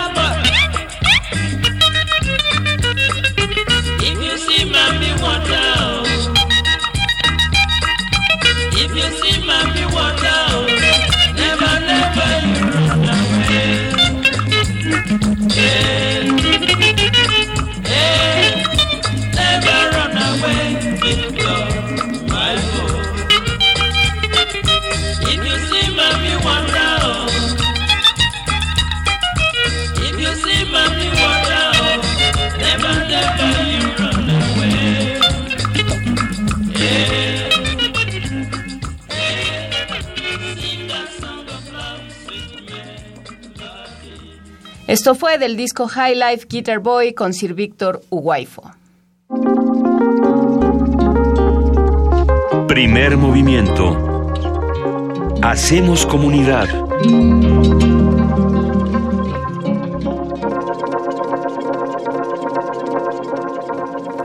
Bueno, hay que decir que una de estas conversaciones que, que despertaron deleite, placer y algarabía en los radioescuchas que hacen comunidad con nosotros fue la del tango y Borges. ¿Recuerdan este momento del tango y Borges? Sí. Que nos la pasamos deliciosamente. A raíz de que se, se publicaron una serie de conferencias o de conversaciones de Borges sobre el tango y que eh, Gastón García Marinozzi, periodista y escritor y argentino y borgiano y tanguero también, trajo a esta mesa y, y bueno, se generó una conversación musicalizada muy interesante. Si a usted le interesan estos temas, quédese. Ah, cómo lo va a disfrutar.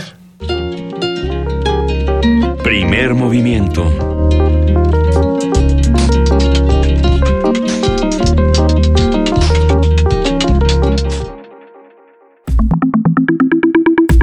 La mesa del día.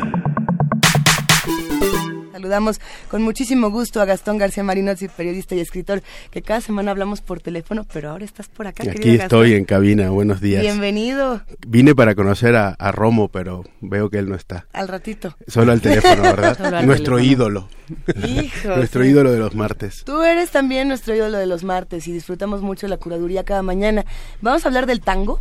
Vamos a hablar de, del tango, pero específicamente vamos a hablar de un libro que se llama El Tango, que son las cuatro conferencias que dio en algún momento Jorge Luis Borges. Así que podemos decir un poco con cier- y con cierta pretensión que la curaduría de hoy la hace Jorge Luis Borges, nada menos. No, bueno. Esta es una historia, es una historia muy, muy bonita. Eh, la, la voy a contar rápido. Resulta que Bernardo eh, Achaga, es el, el escritor eh, vasco, recibió en algún momento un regalo que eran unos cassettes eh, donde había muchas cosas grabadas. Eso se lo trajo un gallego que había vivido en Argentina, que a su vez se lo había regalado una persona que se había quedado en su casa, un productor musical. Nadie sabía muy bien que tenía esos cassettes y, y- y Bernardo Chaga tampoco sabía qué hacer con ellos, ni siquiera los había oído durante mucho tiempo. La cuestión que en algún momento se pone a oírlos y se queda sorprendido porque descubre lo que podía ser la voz de, de Jorge Luis Borges. Y efectivamente, eso era. Eran las conferencias que dio Borges. Se pone a buscar en, en muchos lados y no había ningún registro de esas conferencias. Nadie sabía que Borges hubiera dado unas conferencias con, sobre el tango. Él había escrito sobre el tango, él sabía de tango, tenía una opinión muy, muy particular, que, al ratito comentaremos sobre, sobre este género, pero nadie recordaba eso, hasta que eh, por fin se encuentra al, al gran biógrafo de, de, de Borges y le comenta, se las manda, le manda una copia y dice, ¿puedes checar que esto realmente exista? Y bueno, el biógrafo encuentra por fin unos anuncios en, en el periódico La Nación en el año 1965 que decía, Borges contará sus experiencias personales en el Palermo feo, donde compadritos y orilleros protagonizaron historias y anécdotas que muestran el espíritu de una época de Buenos Aires. Eso decía el anuncio de ese 30 de septiembre de 1965 en el periódico La Nación de Buenos Aires. Entonces ahí empezaron a atar cabos y, sí, era, era Borges que a lo largo de cuatro conferencias eh, dio estas charlas, estas muy amenas. Tenemos un pedacito de, de grabación, las ponemos cuando quieran, donde incluso Borges se anima eh, en un correcto desafinado, como él dice, a cantar un poquito de, de tango. ¿Qué te parece, Gastón, si escuchamos un primer fragmento y seguimos platicando? Me parece muy bien. Venga.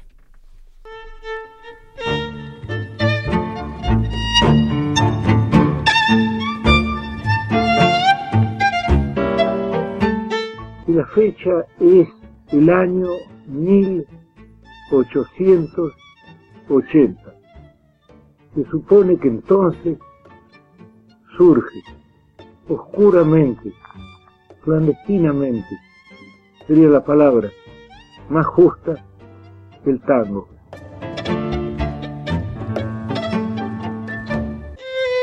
Ahora, en cuanto a la geografía del tango, ahí las respuestas han sido diversas, según el barrio del interlocutor o según su nacionalidad. Pero creo que ya que estamos en Buenos Aires, y ya que yo soy porteño, podemos optar por Buenos Aires.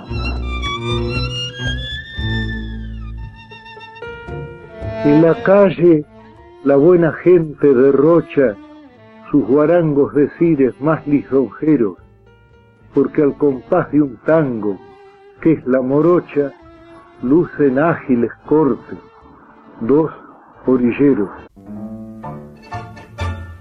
El carrero que es revista le tiro una puñalada y a las dos o tres paradas le mando un tiro al cochero, que si este no es tan ligero y en el aire lo aventaja, media barriga le raja como una sandia costera y le saca sin permiso los chinchulines pa'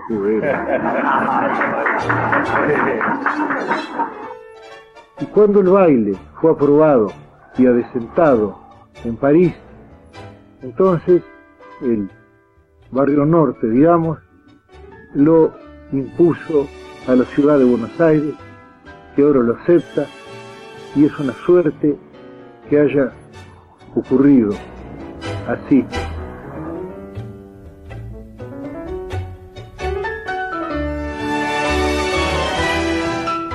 Creo que estamos seguros de que muchos de que los que nos escuchan ya leen, ya han leído muchas veces a Borges. Pero no creo nunca que lo habían hayan- oído cantar. Sí, no creo que esto haya ocurrido antes. ¿Dónde, dónde encontramos estas conferencias? ¿O cómo fue que, que estos audios comenzaron a, a difundirse? ¿Qué es lo que dice cada una de ellas? Bueno, pri- primero la Fundación Borges la editó en audiolibros. Ajá. eh, y Lumen, la, la editorial que publica Borges en, en México y en varios países, eh, publicó desde el año pasado eh, ya el libro se llama El Tango, cuatro conferencias. Y, creo que aquí en México acaban de, salir, ¿no? En España ya están desde el año pasado, pero la cuestión que aquí están, eh, y es un regocijo leerlas, porque además está este tono eh, de la oratoria de Borges en sus conferencias, llena de digresiones, hablando de, de todo un poco, es tan enciclopédico, tan divertido, eh, tan ocurrente, ¿no? Eh, así que yo recomiendo mucho la lectura de, de este libro para entrar en tono, ponerse unas, unas milongas de, de, fondo, o, el tango sin, sin, sin, sin letra, que era el que más le gustaba a Borges. Es interesante entender cuál era la visión que tenía Borges de, de tango, del tango o qué le gustaba de eso, ¿no? Él lamenta muchísimo, Borges, que haya existido un personaje como Carlos Gardel.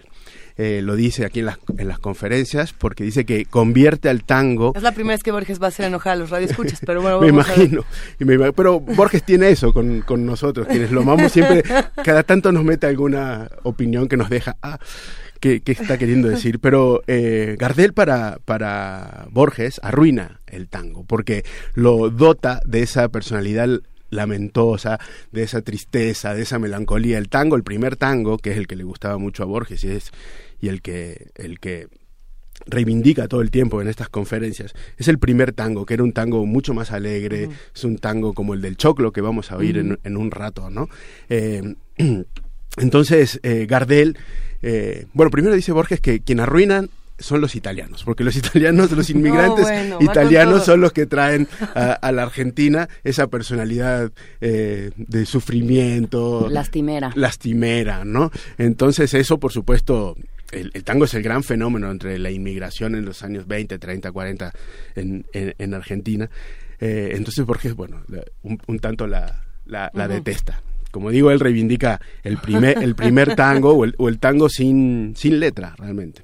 Pero, a, a ver, eh, este, este asunto con eh, el tango lastimero, eh, creo que para muchos el tango tiene una carga melodramática, ¿no? Siempre viene No, como... bueno, el, el tango ya es una, o sea, es una- un sustantivo. Estás haciendo un tango. Así es, sobre todo en México. Sobre todo en México. Sí, en Argentina no, porque es- estás siendo. Uno es un tango. Es, ontología pura.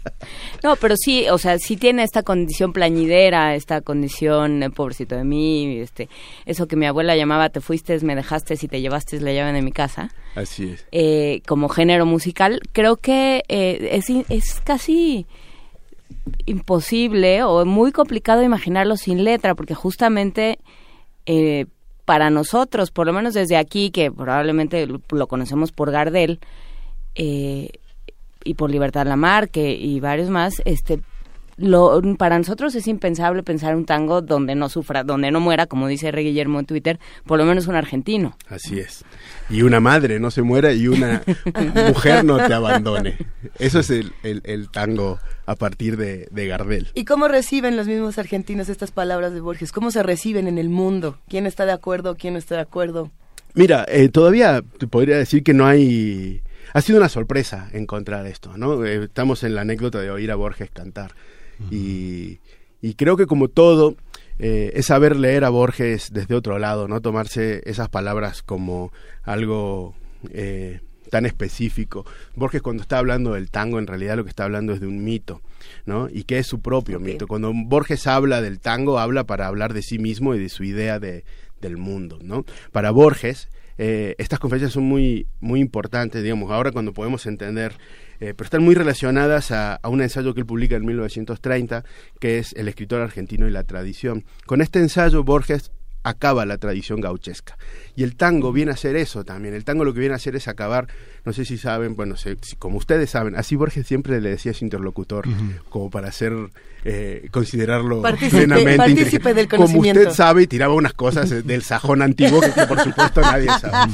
Pero bueno, no. Eh, pero como ustedes saben, de verdad, El Martín Fierro es uno de los libros más importantes de la literatura argentina del siglo XIX, donde se plantea eh, la literatura gauchesca. El personaje es un gaucho en el medio de la pampa que también sufre, se le muere la madre, lo abandona la mujer. No, bueno, la pasa Sí, la fatal. pasa fatal. eh, la pasa fatal. Y es, pero es el gran héroe de la literatura argentina del siglo XIX.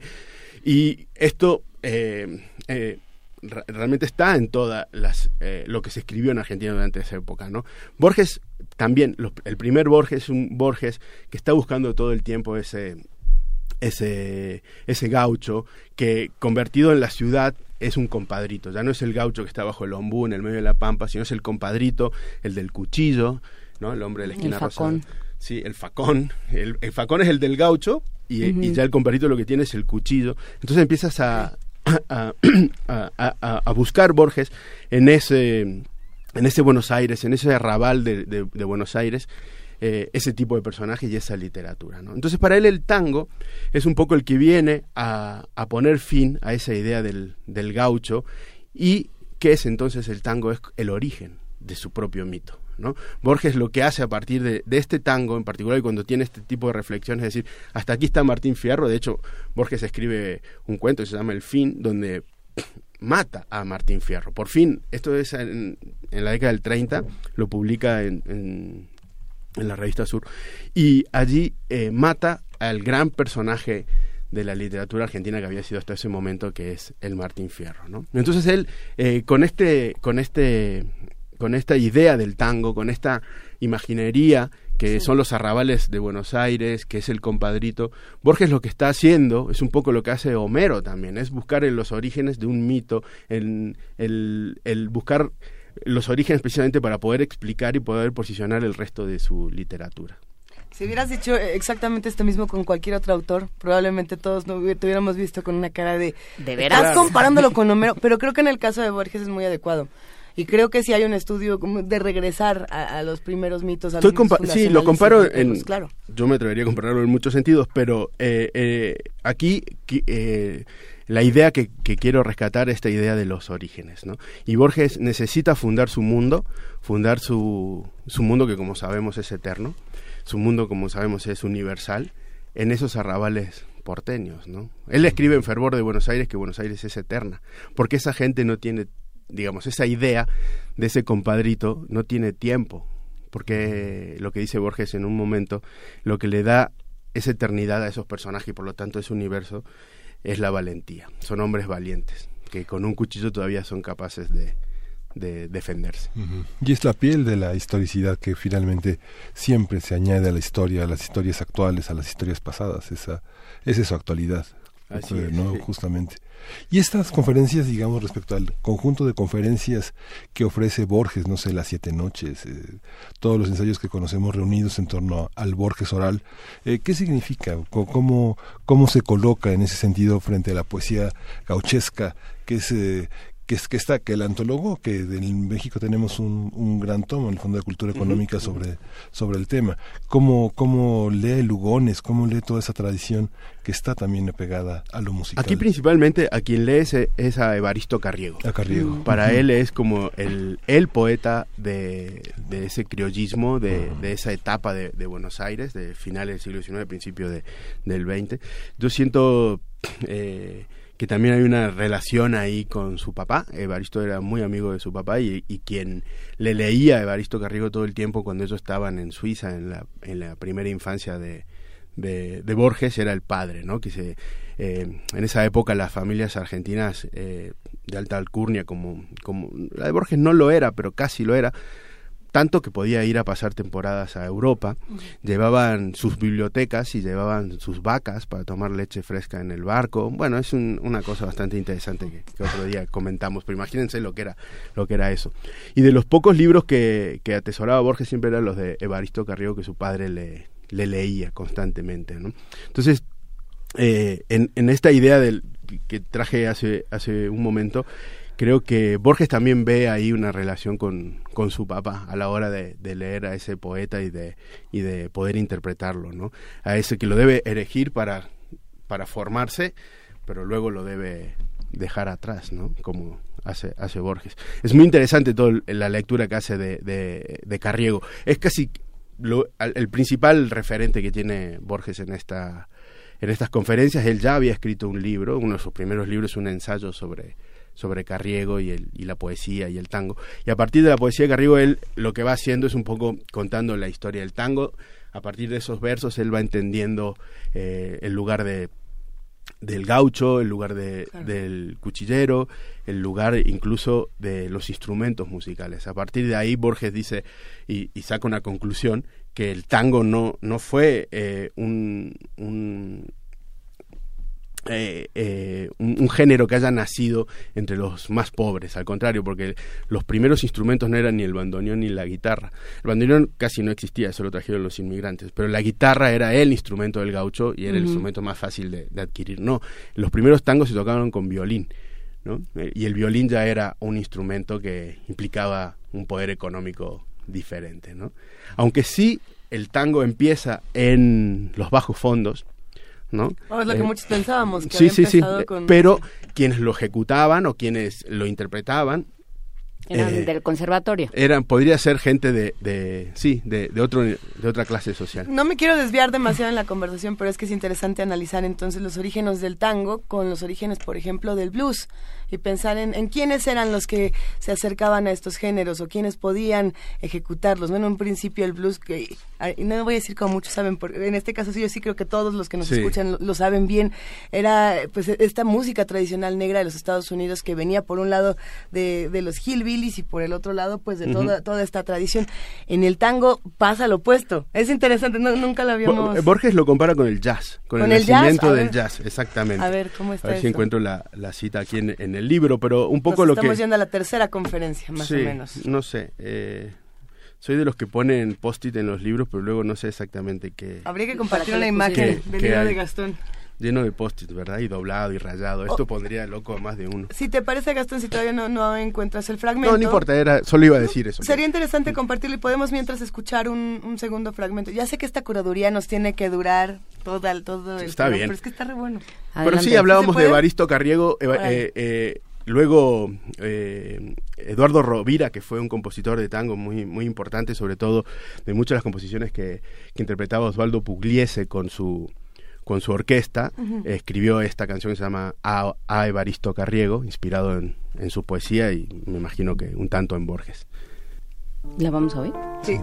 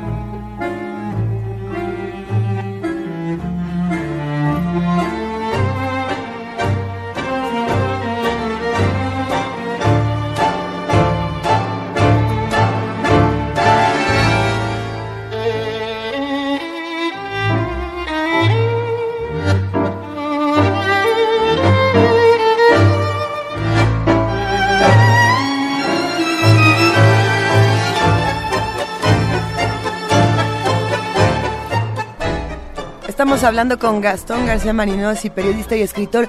Y fuera del aire teníamos por aquí algunas anécdotas, discusiones, que no todas se las podemos contar. Estábamos eh, atacados de risa, pero también descubriendo muchas cosas de este libro de Borges que nos estás compartiendo, Gastón.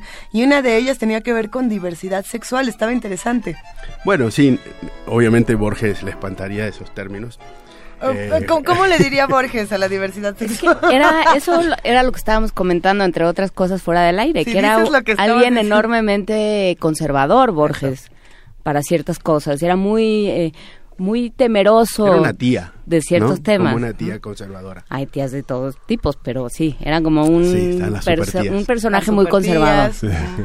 Y bueno, ¿y este personaje conservador qué, qué era lo que opinaba sobre los orígenes? Bueno, del hay, tango? hay una cosa muy evidente en los orígenes del tango, sobre todo del baile, porque eh, nacen por separado la música, el baile, y mucho después la, la letra, y mucho después el cantante. El cantante de tango, para que tengan una idea, hasta los años 40, 50 no era para nada importante, era uno más de las orquestas. Por eso uno escucha las grandes orquestas de tango.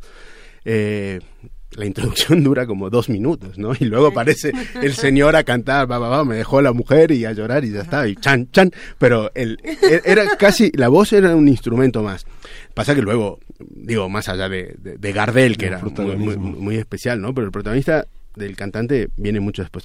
Pero los bailes, que es lo que estamos hablando, eh, eh, Borges refiere eh, a lo que ya se sabe de, de la historia del nacimiento de los bailes, que era entre hombres, no había mujeres en, al principio, solo bailaban e- entre, entre hombres. Y yo no sé ahí si, si Borges tiene suficiente información o es un tanto ingenuo o es como una tía conservadora, pero él lo que dice que es como estos lugares eran eh, lugares tan, tan bajos, era lupanares, eh, lumpen total, era no había mujeres, las mujeres no podían ir, entonces no quedaba otra que, que bailar entre, entre hombres. Creo que Bueno, puede o sea, hacerse como el- como el otras teatro lecturas griego. también. Eh, es- es- se parece al teatro, al teatro griego esta reflexión, ¿no? De solo los hombres pueden actuar y bueno. Y el tema de la navaja, pueden bailar. ¿no? El tema de la navaja, digamos, hay, hay un libro de cómo se usa la navaja, que es un libro anónimo Ajá. gitano, en la que es, es un abrazo de tango, se amarran las muñecas y la mano libre es la que tiene la navaja. Así es, así es, claro, claro. ¿Qué libro, ¿Qué libro es este, Miguel Ángel? Es un libro anónimo de usos y usos y costumbres de, la de los navajeros. Lo buscamos. Qué interesante. Sí.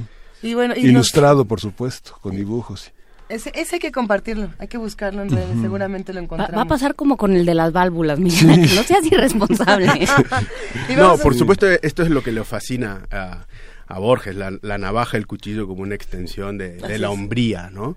El, eh, un hombre sin cuchillo no, no, es, no es nada. Pero en un principio, este baile era se veía igual, tenía los Sí, mismos sí, sí. pasos? Lo, a- Porque a- es uno de los bailes más eh, sexuales, ¿no? Bueno, Absolutamente, sí. Tiene que ver con, con el corte. eh, Claro. Digo, eh, eh, ojalá supiera más yo de, de, de- de baile de tango, pero Ahorita seguramente habrá un oyente que llamará y, y nos puede aclarar el tema. Pero sí, hay, hay, hay unos cortes, eh, es el entrelazar de piernas, el, el hombre, eh, bueno, en el momento que eran dos hombres, uno de ellos es el que dirige el baile, ¿no? ¿Y tú nunca has bailado tango, Luisa?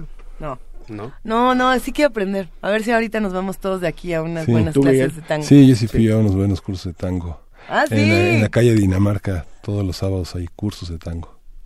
Desde las 5 de la tarde y después se queda uno en un, en un espacio donde hay una música en vivo a, poner en práctica lo aprendido. Sí, Además ¿se dan es curioso. que Miguel Ángel además- es como una estuche de sorpresa. Yo le dije además, que era el cofre además- del además es tesoro. muy curioso porque van, tesoro. van este, hombres mayores, digamos hombres 70 años, a bailar con mujeres este, por, por arriba de los 40 y todo el mundo sin pareja, pero hay una como una fraternidad del tango, ¿no? Ahora en el parque en Río de Janeiro hay una, todos los sábados en la mañana en la colonia Roma hay grupos de, eh, de enseñanza del baile. Lo que pasa es que es difícil bailar con, sobre tarimas que ponen la delegación. Habrá, habrá que irnos todos juntos a tomarnos unas clasecitas. Gastón, ¿tú bailas tango? No, no, no, no, para nada. Pero, bueno, pero te gusta. Pero le sabes. Eh, bailar no. no. De tantito. Entra de lo, lo he oyente, intentado digamos. y ya oyente. quedó alguna que otra muchacha renga porque le he pesado los pies. Es un poco patético. Oye, pero, Entonces lo que le hago es hablarle de Borges. pero es que justamente es muy extraño el contraste, los, los diferentes Borges que tenía Borges dentro de sí, pensar en, en los conjurados contra ¿no? O- En un texto como Los Conjurados, donde habla de estos hombres que se reúnen a hablar y, y este y que se reúnen a la paz y esta este este tono eh, en- como de sabio. Y por otro lado ese ese encanto y frenesí que tiene por esta cosa de los gauchos del compadrito del folclore del de la tragedia del horror ¿no? pienso en este en esta el verso que dice te puede matar una guitarra ¿no? Así es. Ah, lo traje, ese de 1964, va a ser una de las canciones que vamos a poner hoy si nos da tiempo. Es que yo las quiero poner todas, pero no. Es a Ya, lo no, largo pues, del a lo largo- programa. no, bueno, podemos poner varias ahorita y luego ir poniendo los tangos que quiera la, la- el, el respetable público. Yo insisto Em, que esto que dice sí e- es lo que Borges necesita para crearse su propia mitología. Él necesita crearse un origen al estilo de, de la literatura eh, universal, ¿no? Él, como gran lector de los sajones, de los griegos, por supuesto, eh, todas estas historias, todos estos mitos, todos estos estas naciones mentales al menos estaban eh, construidas a partir de, de héroes. Y el héroe que tenía a mano y el héroe que era que estaba en Buenos Aires en ese momento era justamente este eh, señor arrabalero eh, cuchillo en mano que se debatía con los demás eh, en- y su valor y la muerte con, con esta pelea no tan salvaje. Claro, es su, es su, su propia gesta. Dice, de- dice Borges aquí, juzgar un baile por su origen sería juzgar, sería como juzgar a una nobleza por su origen, ya que todas las noblezas empiezan en piraterías, en bandolerismo, en asesinato. Ahí él se Ay, qué justifica to- toda esta idea, ¿no? Eh, se la vamos, se la, se la, Se la damos por buena. A, a Borges todo lo que nos diga se lo damos por bueno. ¿Dónde no todo. Sí. De pronto tiene, de pronto tiene unos No, es que yo quiero mucho, creo que todos queremos mucho a Borges. Íbamos a no hablar hay de la mamá de, no íbamos a hablar de la mamá de Borges también. cerramos con la mamá de Borges. Pues, ¿qué decir de la mamá de Borges? ¿Qué no decir de la mamá de Borges? ¿Qué no decir? Parezco Lelutier en ese. nació, nació. No. Bueno, la- la- eh, era porque decías que era un señor a veces muy conservador en sus ideas. Yo creo que a él le hubiera espantado eh, ese pensar que los hombres que bailaban el tango hacían algo más que que bailar el tango, Claro. ¿no? Dos hombres juntos. Me imagino, no no lo sé, porque luego tenía esas sorpresas Borges que el mundo le parecía eh, no sé, tan normal. Eh, otro día, que volvamos a hablar de Borges, porque solo estamos hablando de tango, eh, una de sus canciones favoritas era una canción de Pink Floyd, y durante muchos años Borges pedía que en todas sus fiestas pusieran Pink Floyd, porque ¿Cuál? era... no, no me acuerdo Ahora cuál exactamente, pero. No, sí. no, no, no, a ver, continúa, googlea. Pero eh, Borges tenía esa curiosidad, ¿no? Eh, hay un hay una anécdota muy muy interesante que se encuentra Mick Jagger en un hotel a, a Borges y Mick Jagger le dice, soy, se arrodilla, Mick Jagger, Mick Jagger en los 60, ¿eh? imagínense. Cuando Entonces, era Mick Jagger. Y cuando Borges empezaba a ser este, este rockstar, porque le fascinó ser, ser eso Borges y lo fue casi un rockstar profesional desde finales de los 60 hasta, que- su muerte. Y hay ¿no? que hacer el paréntesis y decir que Mick Jagger era un muy buen lector. Bueno, Así se- es. ah, probablemente Será, lo sigue se siendo, ¿no? Pero, pero y que ese Richard, momento, ¿no? Bueno, eso es para otro tema, pero sí, Sí. todos los Rolling son, son Grandes lectores. Grandes lectores. Sobre todo Mick Jagger y Keith Richards. Pero ya, ya, perdón. era No, bueno, entonces paréntesis. Mick Jagger se, se arrodilla ante él, le dice usted es mi ídolo, le recita sus versos, le comenta ya todo lo que había leído, Borges se queda, ¿y usted quién es? ¿no? Entonces cuando se va, ¿y quién es este hombre? Pues es un cantante, Mick Jagger, Rolling Stone está. Entonces, a su siguiente viaje a, a- a Londres, eh, él había hecho los deberes de, de escucharse a los Rolling Stones y tiene algunos comentarios, se vuelve a encontrar a Mick Jagger y tiene unos comentarios como eh, bastante buenos hacia algunas de sus canciones. ¿no? No me lo imagino a, a- a Borges eh, oyendo a los Rolling Stones, pero sí lo hizo, igual que a Pink Floyd. Pink El, Floyd el era su... siguiente libro que tendríamos que recomendar aquí sería eh, Los Rolling Stones según Borges, donde Borges haga su curaduría musical sobre los Rolling Stones. Sí, el rock en general, ¿no? Sí. Para meter Pink Floyd y... Claro. ¿Y, eh, Borges ¿qué- hubiera presentido a Piazzolla?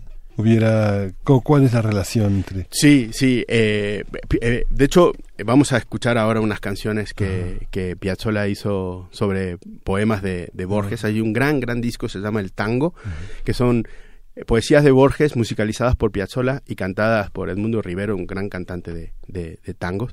Eh, yo creo que, que Borges sí, eh, si hay alguien que podía dialogar un mismo idioma en, en esa Argentina que, que necesitaba romper con sus propios mitos, con su origen, y esa idea de, que es muy particular de la Argentina, esa idea de universalidad, son ellos dos, Borges y, y Piazzolla. Yo no encuentro otros dos artistas que puedan hablar un lenguaje tan natural, ¿no? Los dos vinieron a romper una tradición y los dos le hicieron universal, realmente. A ver, aquí después de un momento de, de pequeña y breve investigación, ya después lo buscaremos con más profundidad, Borges era fanático del disco The Wall completo.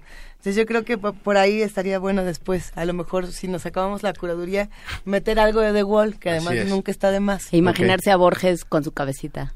Hijo, bastón. no, ¿qué, tenem- ¿qué vamos a hacer con estos, que, con estos bellísimos libros, querido Gastón? Leerlos, Los leerlos leemos. porque vale mucho la, la Pero pena. primero regalarlos. O- Oiga, sí, porque la gente de Lumen nos enviaron dos para regalar entre nuestros respetables. ¿Qué les parece si a lo largo de la curaduría musical de Gastón García Marino, si vamos a ir regalando este par de libros, los invitamos a que se queden con nosotros. Por el momento se nos va un poco el tiempo, querido Gastón, pero ha sido un verdadero placer. ¿Quieres cerrar con un último fragmento? ¿Qué, qué podemos escuchar para cerrar esta sección? Miren, eh, El tercero, le- si les cuento rapidito las siguientes canciones que vamos a, Sí, sí, por a, favor. a oír. Vamos a, a oír la, la Morocha. Son, esto es un tango de, de principio de siglo, de 1905. Aquí lo canta Sandra Luna, que habla un poco de esta, el papel de la mujer en ese tango de, de, de los primeros tiempos, ¿no? Eh, bueno, muy, muy desactualizado, por supuesto, pero interesante entender por qué, por qué fue así. Luego Milonga de Jacinto Chiclana, justamente lo que estábamos hablando con Miguel Ángel, que es una de las canciones, uno de los poemas que musicalizó Piazzolla, y aquí lo canta Edmundo Rivero, y Jacinto Chiclana es el gran eh, cuchillero, ¿no? De, de- el, el compadrito. Y 1964, esa poesía que dice, ya no seré feliz, ya no es mágico el mundo, un lamento Ya no es mágico el mundo, te han dejado. te han dejado. Que es el mejor endecasílabo. Así es. Es muy, es, es precioso. Y ahora si quieren, para cerrar la sección y de- despedirlos, una muy particular versión del Choclo, que hace... El Choclo fue, es uno de los primeros tangos y probablemente el primer tango que tiene fama mundial, ¿no? Se interpreta en todo, en todo el mundo, es de, de 1903, también ahí se estrena en Buenos Aires, pero aquí es una versión muy particular, porque como dice Juan Inés, soy un, un hereje, en una versión de nada más y nada menos que Louis Armstrong, que hace en 1955 Kiss of Fire, le llamó, así que como para ponerle otro tono a la curaduría de tangos de hoy. Deliciosa curaduría esta mañana. Gastón García Marinosi, periodista y escritor. ¿Cuándo te, ¿Cuándo te volvemos a ver por acá o por teléfono? Vas a estar. Por lo pronto el próximo martes. Y si- luego ya nos platicas Si el respetable así lo decide.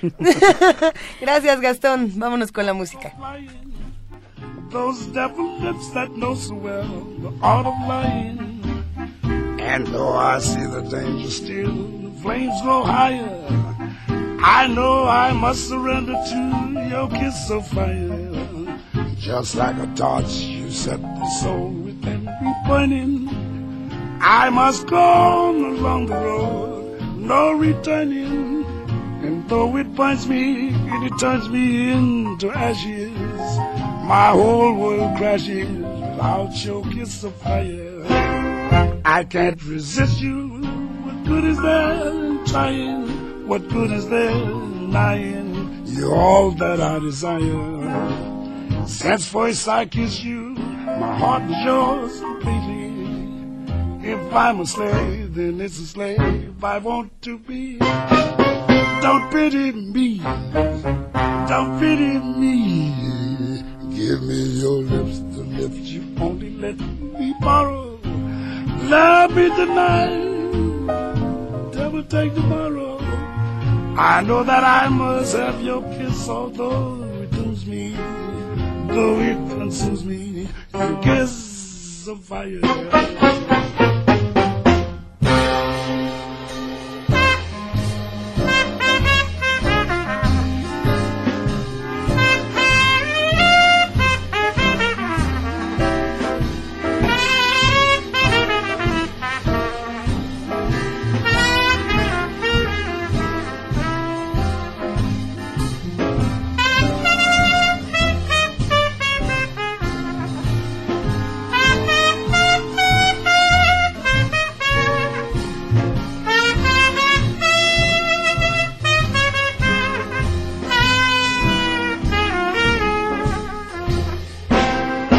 Can't resist you. What good is there in trying? What good is there denying you're all that I desire?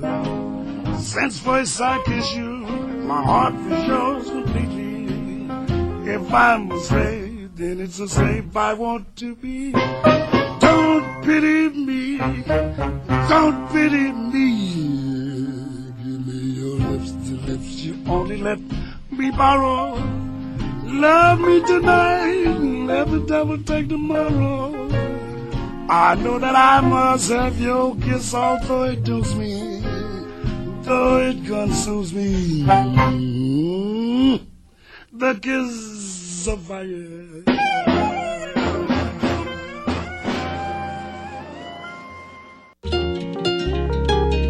Primer movimiento.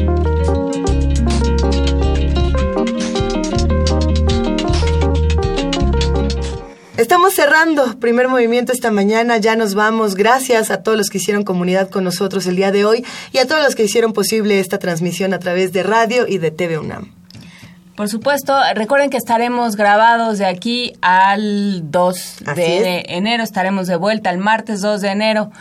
Este, ya con, con, pues, con lo que se vaya acumulando esta semana, como los pronósticos, por lo pronto estaremos de aquí a entonces recuperando aquello que nos parece interesante, que surgió durante el año, Así las es. conversaciones más interesantes, los temas que nos parecen más urgentes y que nos parecen más eh, dignos de, de memoria y que no y que deberemos retomar mal que nos pese el, el 2 de enero. Por lo pronto, vámonos de vacaciones. Nos quedan dos días, no deje de acompañarnos en este, en- no es un resumen, es un balance, es un ajuste de cuentas de todo lo que fue intuición, presentimiento, análisis y que se fue cumpliendo a lo largo de 2017, por fortuna y por desgracia. Vamos a escuchar con de Juan de Marcos en el disco de Afro-Cuban All Stars, distinto, diferente.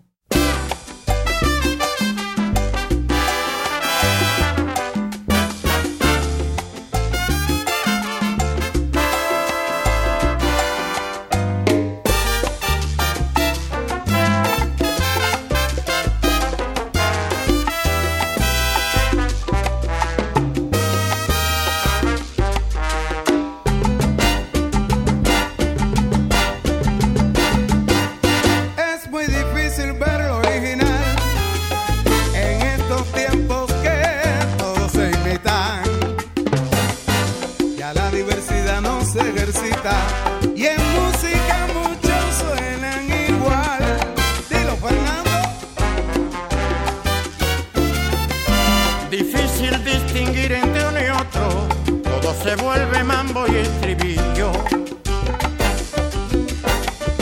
Se le hace daño al son que poco a poco, con la reiteración pierde su brillo. Y en el arte se debe tener sello, algo que te distinga entre la gente, con imaginación crear lo bello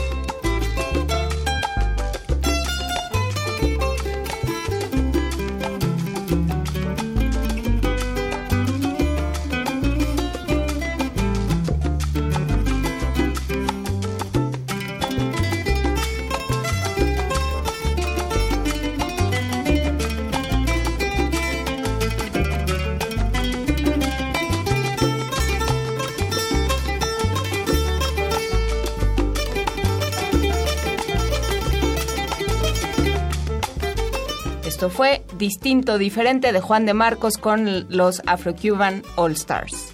Que tengan un gran día todos los que nos escuchan. Muchas gracias, Miguel Ángel Quemain. Gracias, Lisa. Muchas gracias, Juana Inés. Mañana Día de los Inocentes, cuidado. Ay, nanita. Esto fue Primer Movimiento. El mundo desde la universidad.